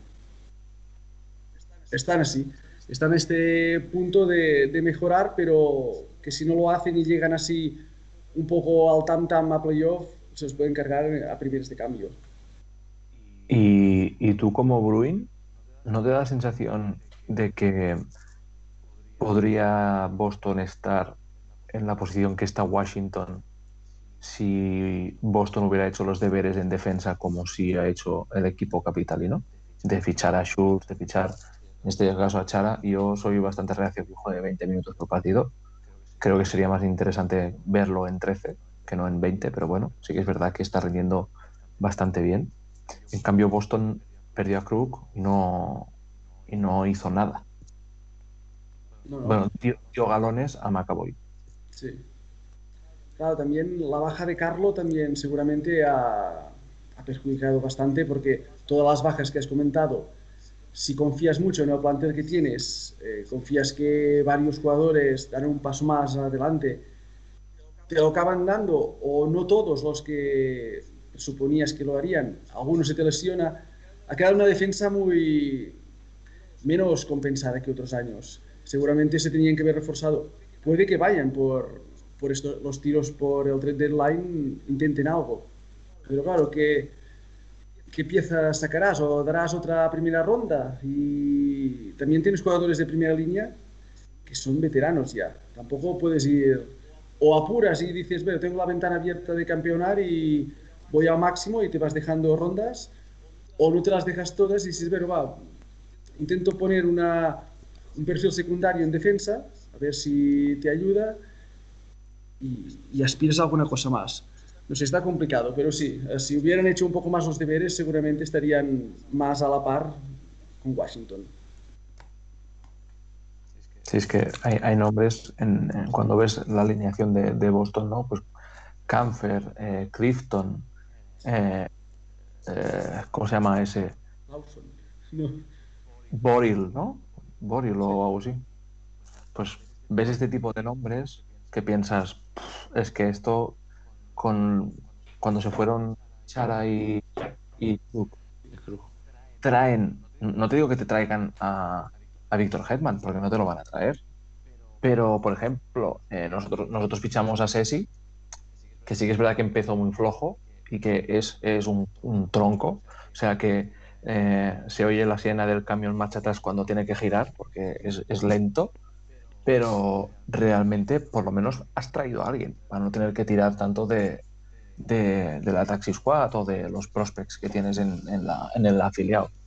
Y a mí me, extraña, como comentas eh, tú muy bien ahora, lo de un equipo que tiene la ventana de, de ganar muy corta, porque yo creo que es o esta temporada o la que viene, ya está, que no hayan hecho nada, a mí me sorprende. O sea, creo que o, confían mucho en, estos jóvenes o, no tan conocidos eh, defensas, o realmente creo que han perdido una oportunidad para ser un poquito más competitivos, porque a la mínima que tengas una lesión, ya se ha visto con Carlos, se ha visto con con, con este o Grechik, eh, que hay que hay que vigilar estas cositas si quieres optar a ganar. Totalmente de acuerdo. Sí, poco lo que comentáis. Puesto defensa puede ser que se haya quedado corto. Las lesiones de la letra también. También tener en cuenta las lesiones ahora en portería. Sí que también está siendo importante. Pero yo creo que la racha que llevan y la potencia que tienen en ataque van a fulminar la tercera plaza seguro. Yo creo que Pittsburgh está cayendo en unas historias que, ya te digo, creo que la, la feria la ha montado la defensa de Pittsburgh y claramente fue, fue palpable ayer ante Rangers, que efectivamente, precisamente ataque tienen. Eh, la Frenier ya empieza también a meter goles y ayer fue claramente donde se vio. Entonces, bueno, sí es una división que está un poquito decidida. Capitals Islandes están claro que ellos van a ser primero y segundo, a no ser que alguna catombe pase y de repente tenga una, una racha jodida, que dudo. Pero fíjate que yo, dado las circunstancias, creo que, por ejemplo, a Pittsburgh le viene mucho mejor, creo, en, encuadrarse con Capitals. Creo. Islande le tiene la medida cogidísima. Ya hace dos temporadas que se la ha cogido encima Troch, antiguo eh, entrenador de Capitals. le tiene una vida muy cogida a, Penguins y ya, si te te montar la feria de ayer, pues ya te va a ganar tranquilamente. Ya le cogió la matrícula hace dos temporadas. Boston, mm, es que es una conjunción entre defensa que está baja de los dos equipos, pero es que el ataque de Boston creo que es más letal que el de, que el de Penguins, por muy bueno que sea el partido de Penguins. Entonces, yo creo que dentro de lo malo, los Capitals es el equipo que mejor le vendría. Incluso a lo mejor ese pique de rivalidad que hay entre ellos desde hace varias temporadas, con el tema de la final de conferencia, eh, Ovechkin, Crosby y tal, puede ser que Pittsburgh le levantara un poquito ahí la moral y un poquito el pique este que hay entre equipos y a lo mejor pues dar un poquito más. Letan a lo mejor sacar de ese jugador los ramalazos que le pueda quedar de algunos partidos más en plan de corazón que de cabeza y de físico. Entonces, yo creo, fíjate que le venía mejor hasta Capitals que Islander y Boston, un poco por lo que comento. Pero bueno, se ha demostrado que han ganado cinco partidos, han sabido ganar los partidos que tienen que ganar. Filadelfia, lo que habéis comentado, se ha borrado. Han decidido que no es, esta, no es esta su temporada y se han convertido en los Blues de aquí. Aunque los Blues yo les sigo viendo más más un pasito por delante que a los Flyers. Han decidido que no, no le apetecía este año participar en los playoffs, por, lo que sea, porque no les apetecía. Y han dicho hasta luego, Barry Carmen. Y bueno, New Jersey y Buffalo, que está en otra historia, que no está siendo su temporada ni su guerra. Buffalo no sabemos qué hace y New Jersey pues se supone que se anda reconstruyendo un poco. Y bueno, Rangers que tiene un proyecto que, oye, en un par de añitos yo creo que va a estar bastante bien. ¿eh? Tiene, mucha, tiene muchos jóvenes. Veremos a ver el draft de expansión que pasa pero estamos viendo ya en partidos como el de ayer que, son importantes y que tienen un futuro bastante prometedor. Así que bueno, ya simplemente es esperar al final de temporada. Yo creo que Boston va a quedar por encima y Pittsburgh con suerte, y porque los Rangers a lo mejor les falta todavía un plus más, si no les pueden comer la tostada a Penguins y se despistan. Y es que yo por lo que me toca un poco de Penguins es que es eso, ves unos partidos que dices, hostia, ya lo que hablaba Eric ya está para adelante y de repente te montas la de ayer. Porque tú puedes perder con, como perdiste con Boston, con los machos puestos y oye, pues te ha ganado Boston, al intercambio de golpe te ha ganado. Pero Elías, la de ayer, que fíjate si no está mal el ataque, que le metes tres, ¿sabes? Le metes nueve, ocho, nueve, esa cuatro, te meten ocho, nueve, pero bueno, metes cuatro. Por lo cual en ataque me da una cierta tranquilidad. Pero es que ayer hasta Crosby te regaló una contra. Que el tío luego le metió un hostiazo y tal, en plan, la, la que he liado. Normalmente Crosby, cuando ve eso, lo que hace es pegar hostia dos minutos, pero por lo menos no tengo la contra. Efectivamente. Y ayer no lo hizo. Pegó la hostia contra la portería cuando ya te había marcado el gol, por lo cual eso y nada es lo mismo. Entonces, es que hasta. Yo quiero pensar que lo de ayer fue el partido tonto. Se juntó el hambre con las ganas de comer y hasta Crosby regaló goles sin hacer falta. O sea, yo creo que se juntó eso y nada más. Pero Quiero que el partido ayer lo hubieran ganado los Rangers también igualmente, y en vez de meterte 8-9 te meten 6. Pero bueno, no sé, yo creo que Boston pues tiene un ataque muy bueno, está en racha. Marchán, lo comentaba Eric, y también un artículo escribió Easy no hace mucho, a lo mejor hace un añito, a lo mejor, año y pico, escribió uno sobre Marchán, que era el jugador más odiado, me parece, creo que era, no si no recuerdo un poquito mal, y jugador más odiado de la NHL, pero el que todos querían en su equipo, o sea, es un tío de de trabajo ahí en las cloacas. Ahí el trabajo es oscuro que no se ve del golpecito, el toque, el patín un poquito más adelantado para joder al otro lo suficiente. Y luego te pega unos jugadores que aprovecha, no es muy alto, y te aprovecha esa rapidez que tiene, esa manera de meterse ahí por las defensas, de colarse, de buscar el hueco, de tal. Y el tío siempre está ahí, a meter, a hacer la jugada. Y encima el tío está, si encima se concentra un poquito más en jugar, pues nada, te juntas a un Bergeron, tal Bergeron por ahí, un Crazy también que pasa por allá y tenemos lo que estamos viendo. Para mí, Marchand es el mejor jugador de la NHL en inferioridad. O sea, en short-handed, mm. no te sé decir quién es mejor que él. Sí, tuvieron una temporada buena, fíjate, Arizona hace un par de temporadas tuvo una temporada muy buena en short-handed, si no recuerdo mal, pero quitando esa, yo diría que Boston era de los mejores equipos, ¿eh? Entonces, bueno, pues nada, a ver qué tal es esto, a ver... Yo creo que ya los equipos se están preparando para los playoffs, a ver cómo cuadra la cosa. Y ya están probando, yo creo que yo, si fuese a los entrenadores, empezaría a probar cositas, a ver con quién me puedo topar y preparando el equipo a ver qué jugadores me quedo de, de la Taxi Squad que puedan estar andando subiendo y bajando, qué lesionados voy a tener y, y a ver qué tal. Y bueno, ya es un poco ver, disfrutar y o, ver lo de ayer, que si eres de los Rangers, pues, disfrutas como un niño. Bueno, y cerramos por aquí si os parece la división este. Ahora mismo, bueno, acabo ahora mismo el partido de Edmonton, que al final acabó ganando 4-2 a, a Senados. Y bueno, el último gol ya portería vacía. Pero bueno, así estamos con Edmonton. Y bueno, y sí, si te dejamos ya marchar después de esta revisión a las divisiones y nada, agradecerte mucho que nos hayas acompañado hoy en el programa. Gracias a vosotros y de nuevo felicitaros por este excelente programa. Creo que es una, iniciativa muy buena. Eh, si es regular es la fórmula exacta para que la gente se enganche, que se vaya manteniendo en el tiempo. Y de nuevo, felicidades y muchas gracias por todo. Y buen trabajo. Gracias a ti. Un abrazo. Un placer.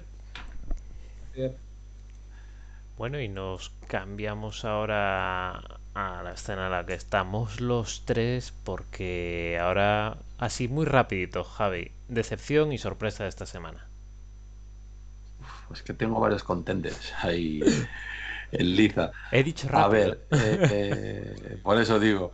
A ver, pues mira, como peor, como peor es que tengo ahí. Mira, como peor te voy a decir Dallas. Porque yo creo que Dallas, teniendo partidos que podía hacer algo, ha demostrado que también se está borrando. O sea, yo creo que se están borrando y creo que entonces yo creo que va a estar un poquito la cosa entre Dallas y le voy a meter también el, el Zasca a, a, Penguins, se lo voy a meter. Ahí después de cinco saboreadas nos ha pegado dos, hostiazos y el último de ayer fue de traca. O sea que le voy a meter también ahí el estacazo. Luego, pues, como sorpresa, pues, a ver, es que para mí sorpresa, por ejemplo, Nashville sigue siendo una sorpresa. O sea, para mí es una sorpresa continua. que que está ahí eh, subiendo. Y luego también, más que sorpresa, o sea, la sorpresa, yo, Toronto, pero en el sentido de que cuando le dábamos que había pegado el bajón, que hostia, a lo mejor Toronto iba a estar ahí, ¡pum! te clava cuatro partidos. Entonces, le voy a dar también la sorpresa de la semana a Toronto porque nos ha demostrado que efectivamente ha sido alguna pájara que han tenido y que han dicho estamos aquí, han ganado unos partidos, pues bastante bien. Y junto a Nashville, que para mí sigue siendo la sorpresa y como sigue así semana tras semana, pues sigue siendo la sorpresa o ya se nos convertirá en costumbre, pero de momento para mí lo sigue siendo. Y vamos pues con los mejores series o las más interesantes esta semana, ¿no? Teníamos el Capitals Islanders que ya se jugó ayer, que acabaron venciendo los Islanders. Tenemos un Canadiens contra Toronto, también por todo lo alto de la división canadiense. Un Colorado Minnesota, tenemos por ahí también, que, que bueno, tiene buena pinta. Bruins se tendrán que ver las caras con Capitals, que también será interesante. Arizona juega contra Vegas. Y Capitals también contra Bruins. He repetido Capitals y Bruins muy bien, dos veces. Es un partido muy interesante, ¿verdad? porque es muy interesante, dos veces doble interesante. No sé si vosotros tenéis alguno por ahí que se haya escapado. Pues un mm. Panther Carolina. Mm. Sí. Y y también es una semana que habrá que seguir a, Chicago, porque tiene dos, partidos contra Columbus y creo que uno o dos contra Dallas. Y, si quiere, y creo que no tiene tan mal calendario como para intentar eh, retomar esa, esa cuarta posición que tiene Nashville ahora. Y creo que tiene, tiene ahí la oportunidad. Al final creo que Columbus, o sea, creo que Chicago está jugando mejor que Columbus. Y, y si gana los dos y le rasca uno a Dallas, pues ya, se lo pone a Nashville un poquito más complicado, porque le obligas a ganar tres o cuatro partidos seguidos también. Mm, Luego tienes también por ahí uno, eh, he visto, se me ha ido a mirar ya, ah, un Rangers Islanders, que a lo mejor a priori no puede llamar mucho la atención, pero bueno, no deja de ser un, no puede ser, deja de ser un derby de Nueva York, llamémosle.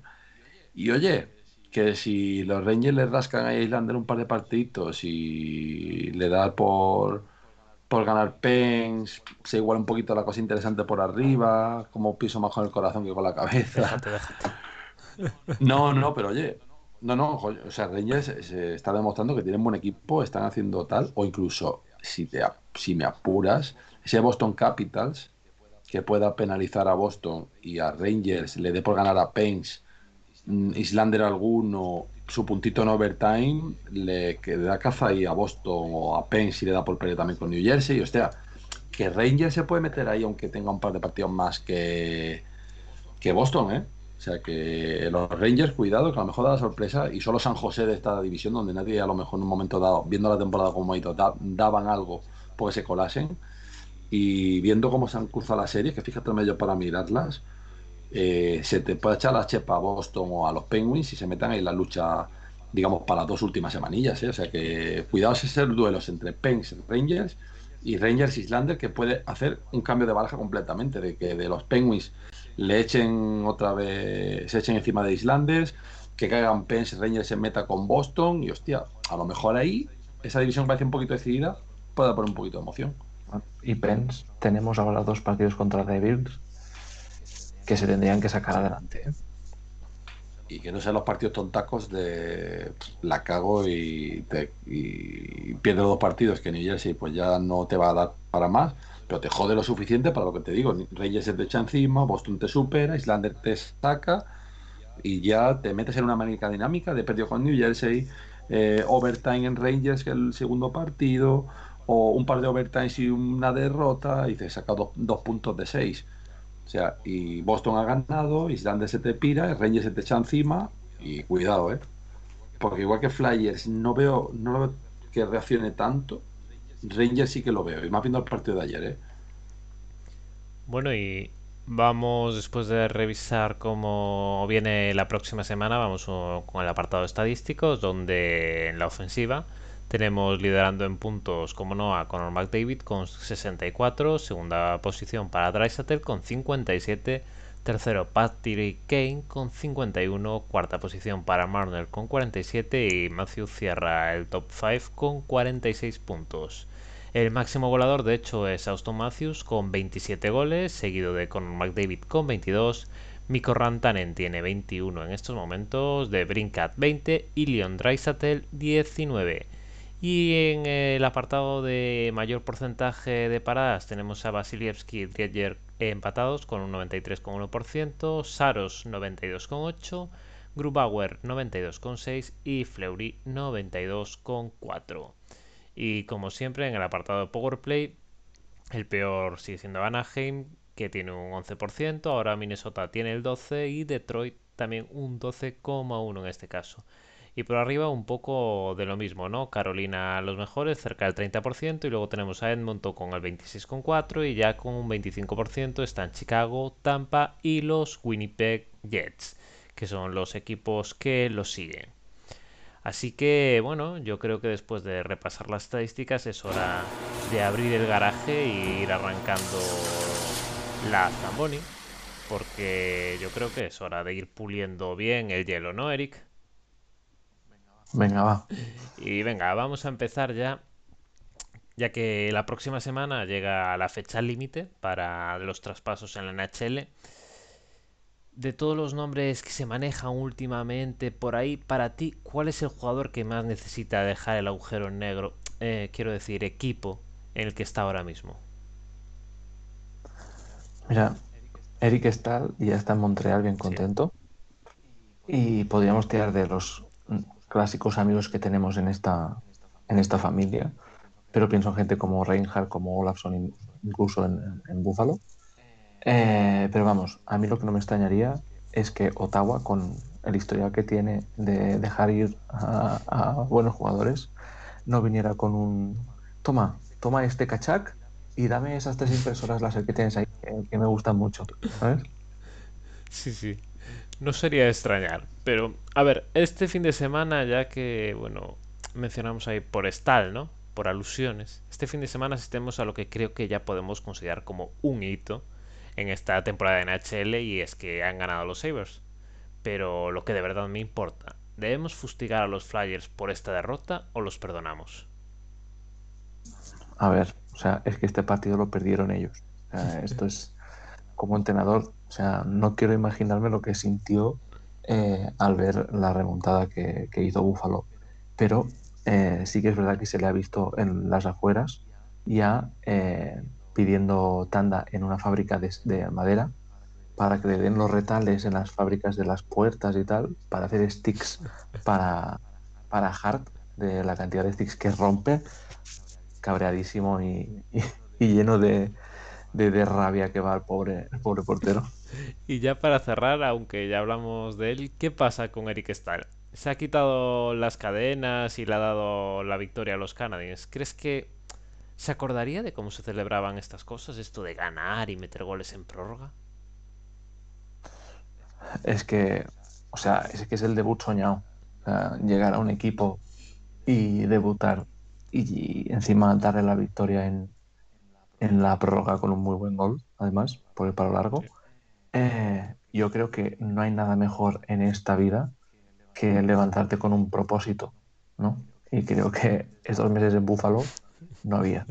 O sea que nada, creo que ha abierto el camino para, para más jugadores que van a salir de Búfalo y desearle mucha suerte al general manager para el futuro. En su otro empleo.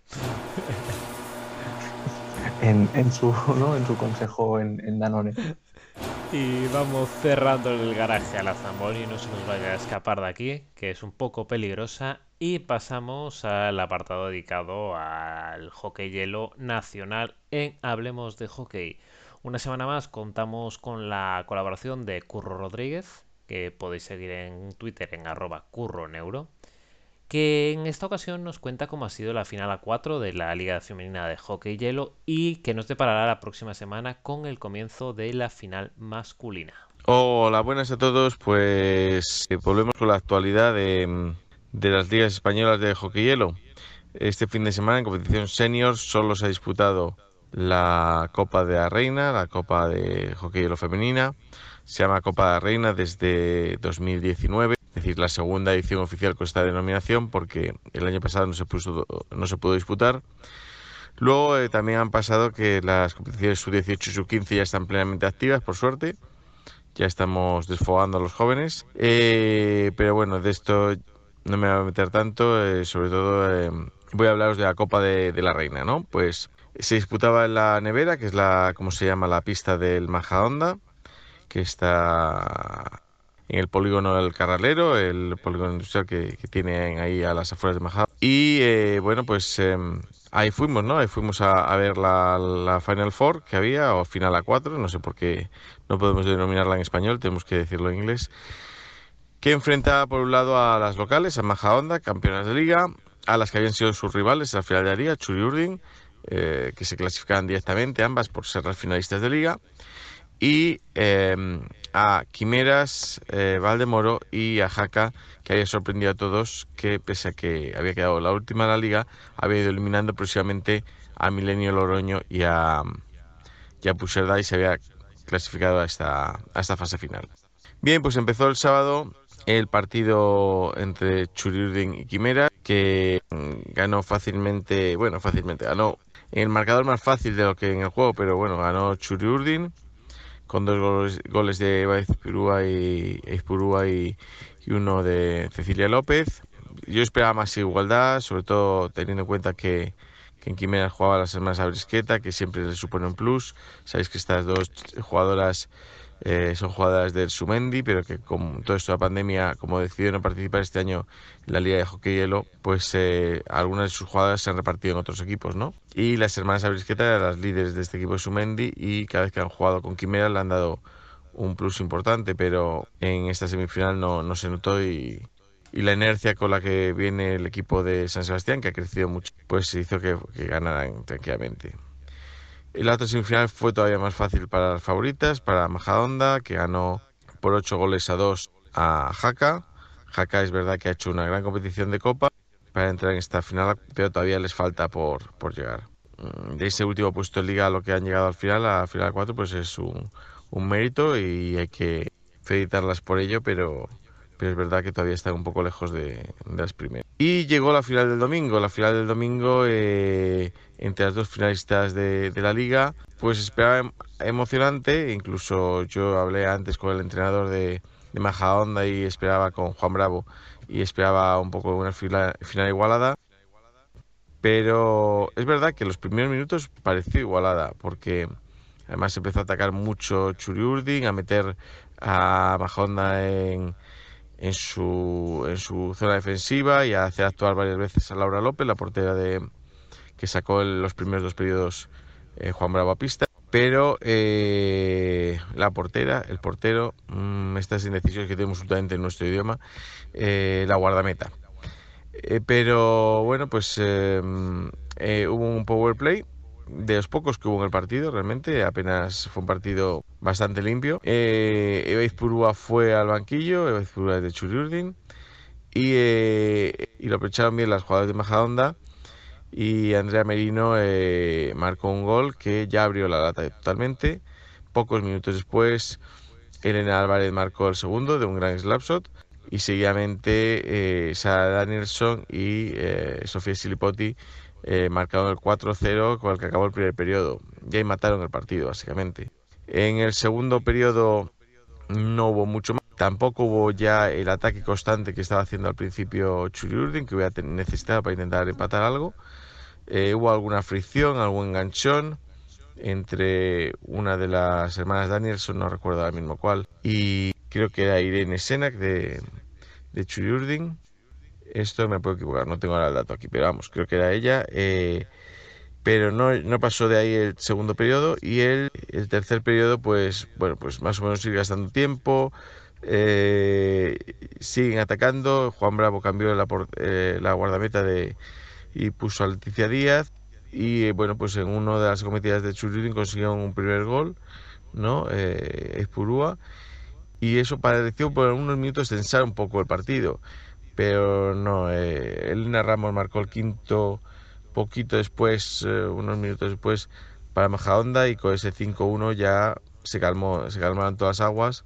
Incluso el gol final de, de Carmen Rivera, el 5-2 final, ya fue un poco por inercia unos ataques y otros. Es verdad que en los últimos minutos ganó un poco de intensidad el partido, pero ya se veía que no, no tenía, no se le podía dar la vuelta, ¿no? Entonces, eh, décimo título eh, de Copa para, para Baja Onda. De los 12 que se han disputado, solo perdieron uno, eh, creo que recordar que en la tercera edición ante el Valladolid y eh, otro hará cuatro años o cinco ante el Asbel eh, Ice Blue Cats de Barcelona. Ambos equipos ya no existen, eh, no sé si lo conocéis, el, ya los tienen para el hockey hielo. ¿Vale? Pero el CPLV, el CPL Valladolid es uno de los mejores equipos de España en hockey línea que los primeros inicios de los inicios del hockey lo femenino, la liga de hockey lo femenina, eh, las jugadoras de línea eh, se apuntaron a jugar también en, hielo, pero al no disponer de una pista allí estable en Valladolid, pues eh, y suponerle salir creciendo a la competición hockey hielo mucha sobrecarga, pues lo fueron dejando y el ASME Barcelona también desapareció con, con los años. Bueno, pues eh, realmente de las que siguen ahora mismo, la única que ha ganado la Copa alguna vez ha sido Majadahonda y esta es su décima ocasión. Pero todavía no, no han alcanzado el nivel de, Majadahonda, aunque es verdad que, que, tanto lo que vimos al principio de temporada para Pusherda como para ahora finales para Churudin hace pensar que las próximas temporadas podría aumentar un poquito la igualdad. A ver si también el año que viene eh, podemos ver otra vez a Sumendi, que también tenía un buen nivel. Eh, aunque es verdad que es lo mismo que en su momento el Valladolid, son jugadas en muchos casos basadas en, línea y puede ser que el club, eh, bueno, en este caso sí tiene una pista estable, que es la, que es la de Vitoria, entonces es más fácil que sí que juegue en hielo y a ver qué pasa finalmente con Granada, porque estamos deseando que, que el hockey hielo sea. Entonces, bueno, pues eh, la competición femenina ha acabado. Mm, no sé si le resta algo, creo que no, porque el preolímpicos después del verano. Y el próximo fin de semana, el día 10, si no vuelven a, frenarle el COVID ni ninguna otra cosa, empezará la final de liga eh, masculina. Eh, empezará en Barcelona con el Barcelona eh, los dos partidos, sábado y domingo, serán los primeros partidos de la final de la liga masculina. Y nada más, hasta aquí eh, un poco el resumen del fin de semana. Un saludo a todos. Muchas gracias como siempre a Curro y además, bueno, como nos comentaba él, ¿no? Esta semana tenemos a las vencedoras ya de la competición femenina, a las jugadoras de Majada Onda y tenemos la suerte de poder conocer de primera mano las sensaciones tras alzarse con el campeonato de la capital Maja, del Majadahonda. Y bueno, estas palabras son gracias a la labor de la Real Federación Española de Deportes de Hielo que es la que ha realizado la entrevista post. Bueno, ha sido una temporada muy rara, ha sido un año muy complicado, pero bueno, era nuestro objetivo y lo hemos conseguido y parece que es una más, pero creo que es la que más ha costado, tanto la liga como la copa, entonces la sensación es diferente. Claro, el resto de equipos va subiendo, eso no, deja, no, no dice que el nuestro no suba, pero el espacio que había entre un equipo y otro se va haciendo cada vez más estrecho. Entonces, bueno, cada año es más difícil y eso lo sabíamos desde hace tiempo.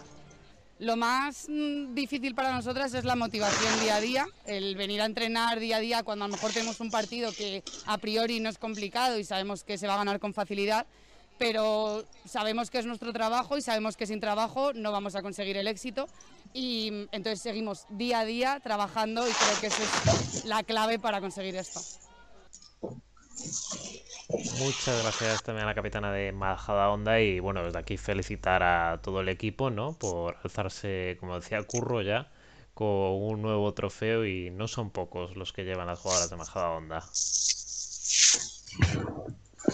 Y bueno, vamos ya rápidamente con el rincón de los oyentes. En, ese caso, en este caso tenemos el comentario de iVox ya tradicional, digamos, de Álvaro, que hay veces que se olvida, tenemos que decirlo, pero normalmente está ahí, y que nos dice que enhorabuena por el podcast de esta semana y felicitaros por lo bien que desgranáis cada equipo de las diferentes conferencias y sobre todo el nivel del invitado de esta semana. Esto va dedicado a Francisco, el profesional que trabaja para la franquicia de los Kings, con el que hablábamos la pasada semana. Tenéis por YouTube también el capítulo por si quisierais volver a escucharlo. Y tenemos también en YouTube un comentario de Javier Palau Bebia que dice que es la primera vez que nos ve las caras, lo sentimos mucho, porque hasta ahora no escuchaba en iVoox en el coche camino al trabajo y que es un placer escucharnos. Pues muchas gracias a ti también Javier, que sabemos que ha entrado hace poco también el grupo de Telegram de NHL en español. Y bueno, ya tengo a la sirena detrás mía anunciando el final del programa. Parece que no, pero estos programas también se acaban. Así que vamos con la ronda de despedidas. Javi, muchas gracias por estar una semana más. Un placer, Les, como cada semana. Un placer a todos por estar hasta después de este ratito de charla de hockey entre amigos. Agradecer a Isi su aportación y su compañía con nosotros, que nos ha aportado mucho su experiencia, tanto escribiendo de hockey hielo en español y en la web de NHL en español, que yo creo que es un orgullo de que alguien ya, pues que todos conocemos a la comunidad y demás, que oye, haya llegado a esos niveles con Octavio, Israel y demás, y oye, que poquito a poco seguimos siendo una comunidad grande. Yo creo que esto es un, algo que estamos creando, tanto en España como en países eh, de Hispanoamérica y América en completo, que yo sé que sabemos que nos, nos siguen desde muchos sitios de, también de, de América y nada, pues encantado así con vosotros cada semana y es un placer de juntarnos aquí cada semanita y charlar un ratito entre amigos. Recordad, Javi, lo tenéis en Twitter en arroba jballesterosmlg. Muchas gracias a ti también, Eric. Pues a vosotros y un más uno a todo lo que ha dicho Javi. Sobre todo la parte de Daisy. Eh, agradecerles la visita.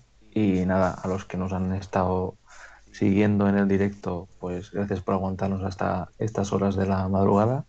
Y a los que nos van escuchando cada semana y nos dan feedback, pues un, agradecimiento enorme porque nosotros lo hacemos lo mejor que podemos, nos lo pasamos muy bien y esperamos que, nos escuche también se lo pase por lo menos igual de bien que nosotros. Recordad que a Eric lo tenéis en Twitter en arroba Eric Blanche. Y bueno, también podéis seguirnos en nuestra cuenta de Twitch en Hablemos Hockey, que a ver, tenemos 49 seguidores. Antes de la semana que viene tenemos que llegar a los 50 porque si no aquí va a haber problemas. El número no cuadra bien. Y bueno, ya que nos seguís en Twitch, pues podéis seguirnos en YouTube y darle la campanita para que os avise donde somos Hablemos de Hockey. En Evox también estamos como Hablemos de Hockey, así muy facilito. Y luego estamos en Instagram, que cambia un poco el nombre, somos Hablemos-de-hockey. Y nos tenéis en Twitter, donde somos arroba Hablemos Hockey. Y por último, como siempre, el grupo de Telegram NH en español, que si queréis entrar nos mandéis un mensajito privado por Twitter o por donde nos encontréis y ya gestionamos nosotros. Y sin más, nos despedimos una semana más con este programa de Hablemos de Hockey, de hockey sobre hielo. Adiós.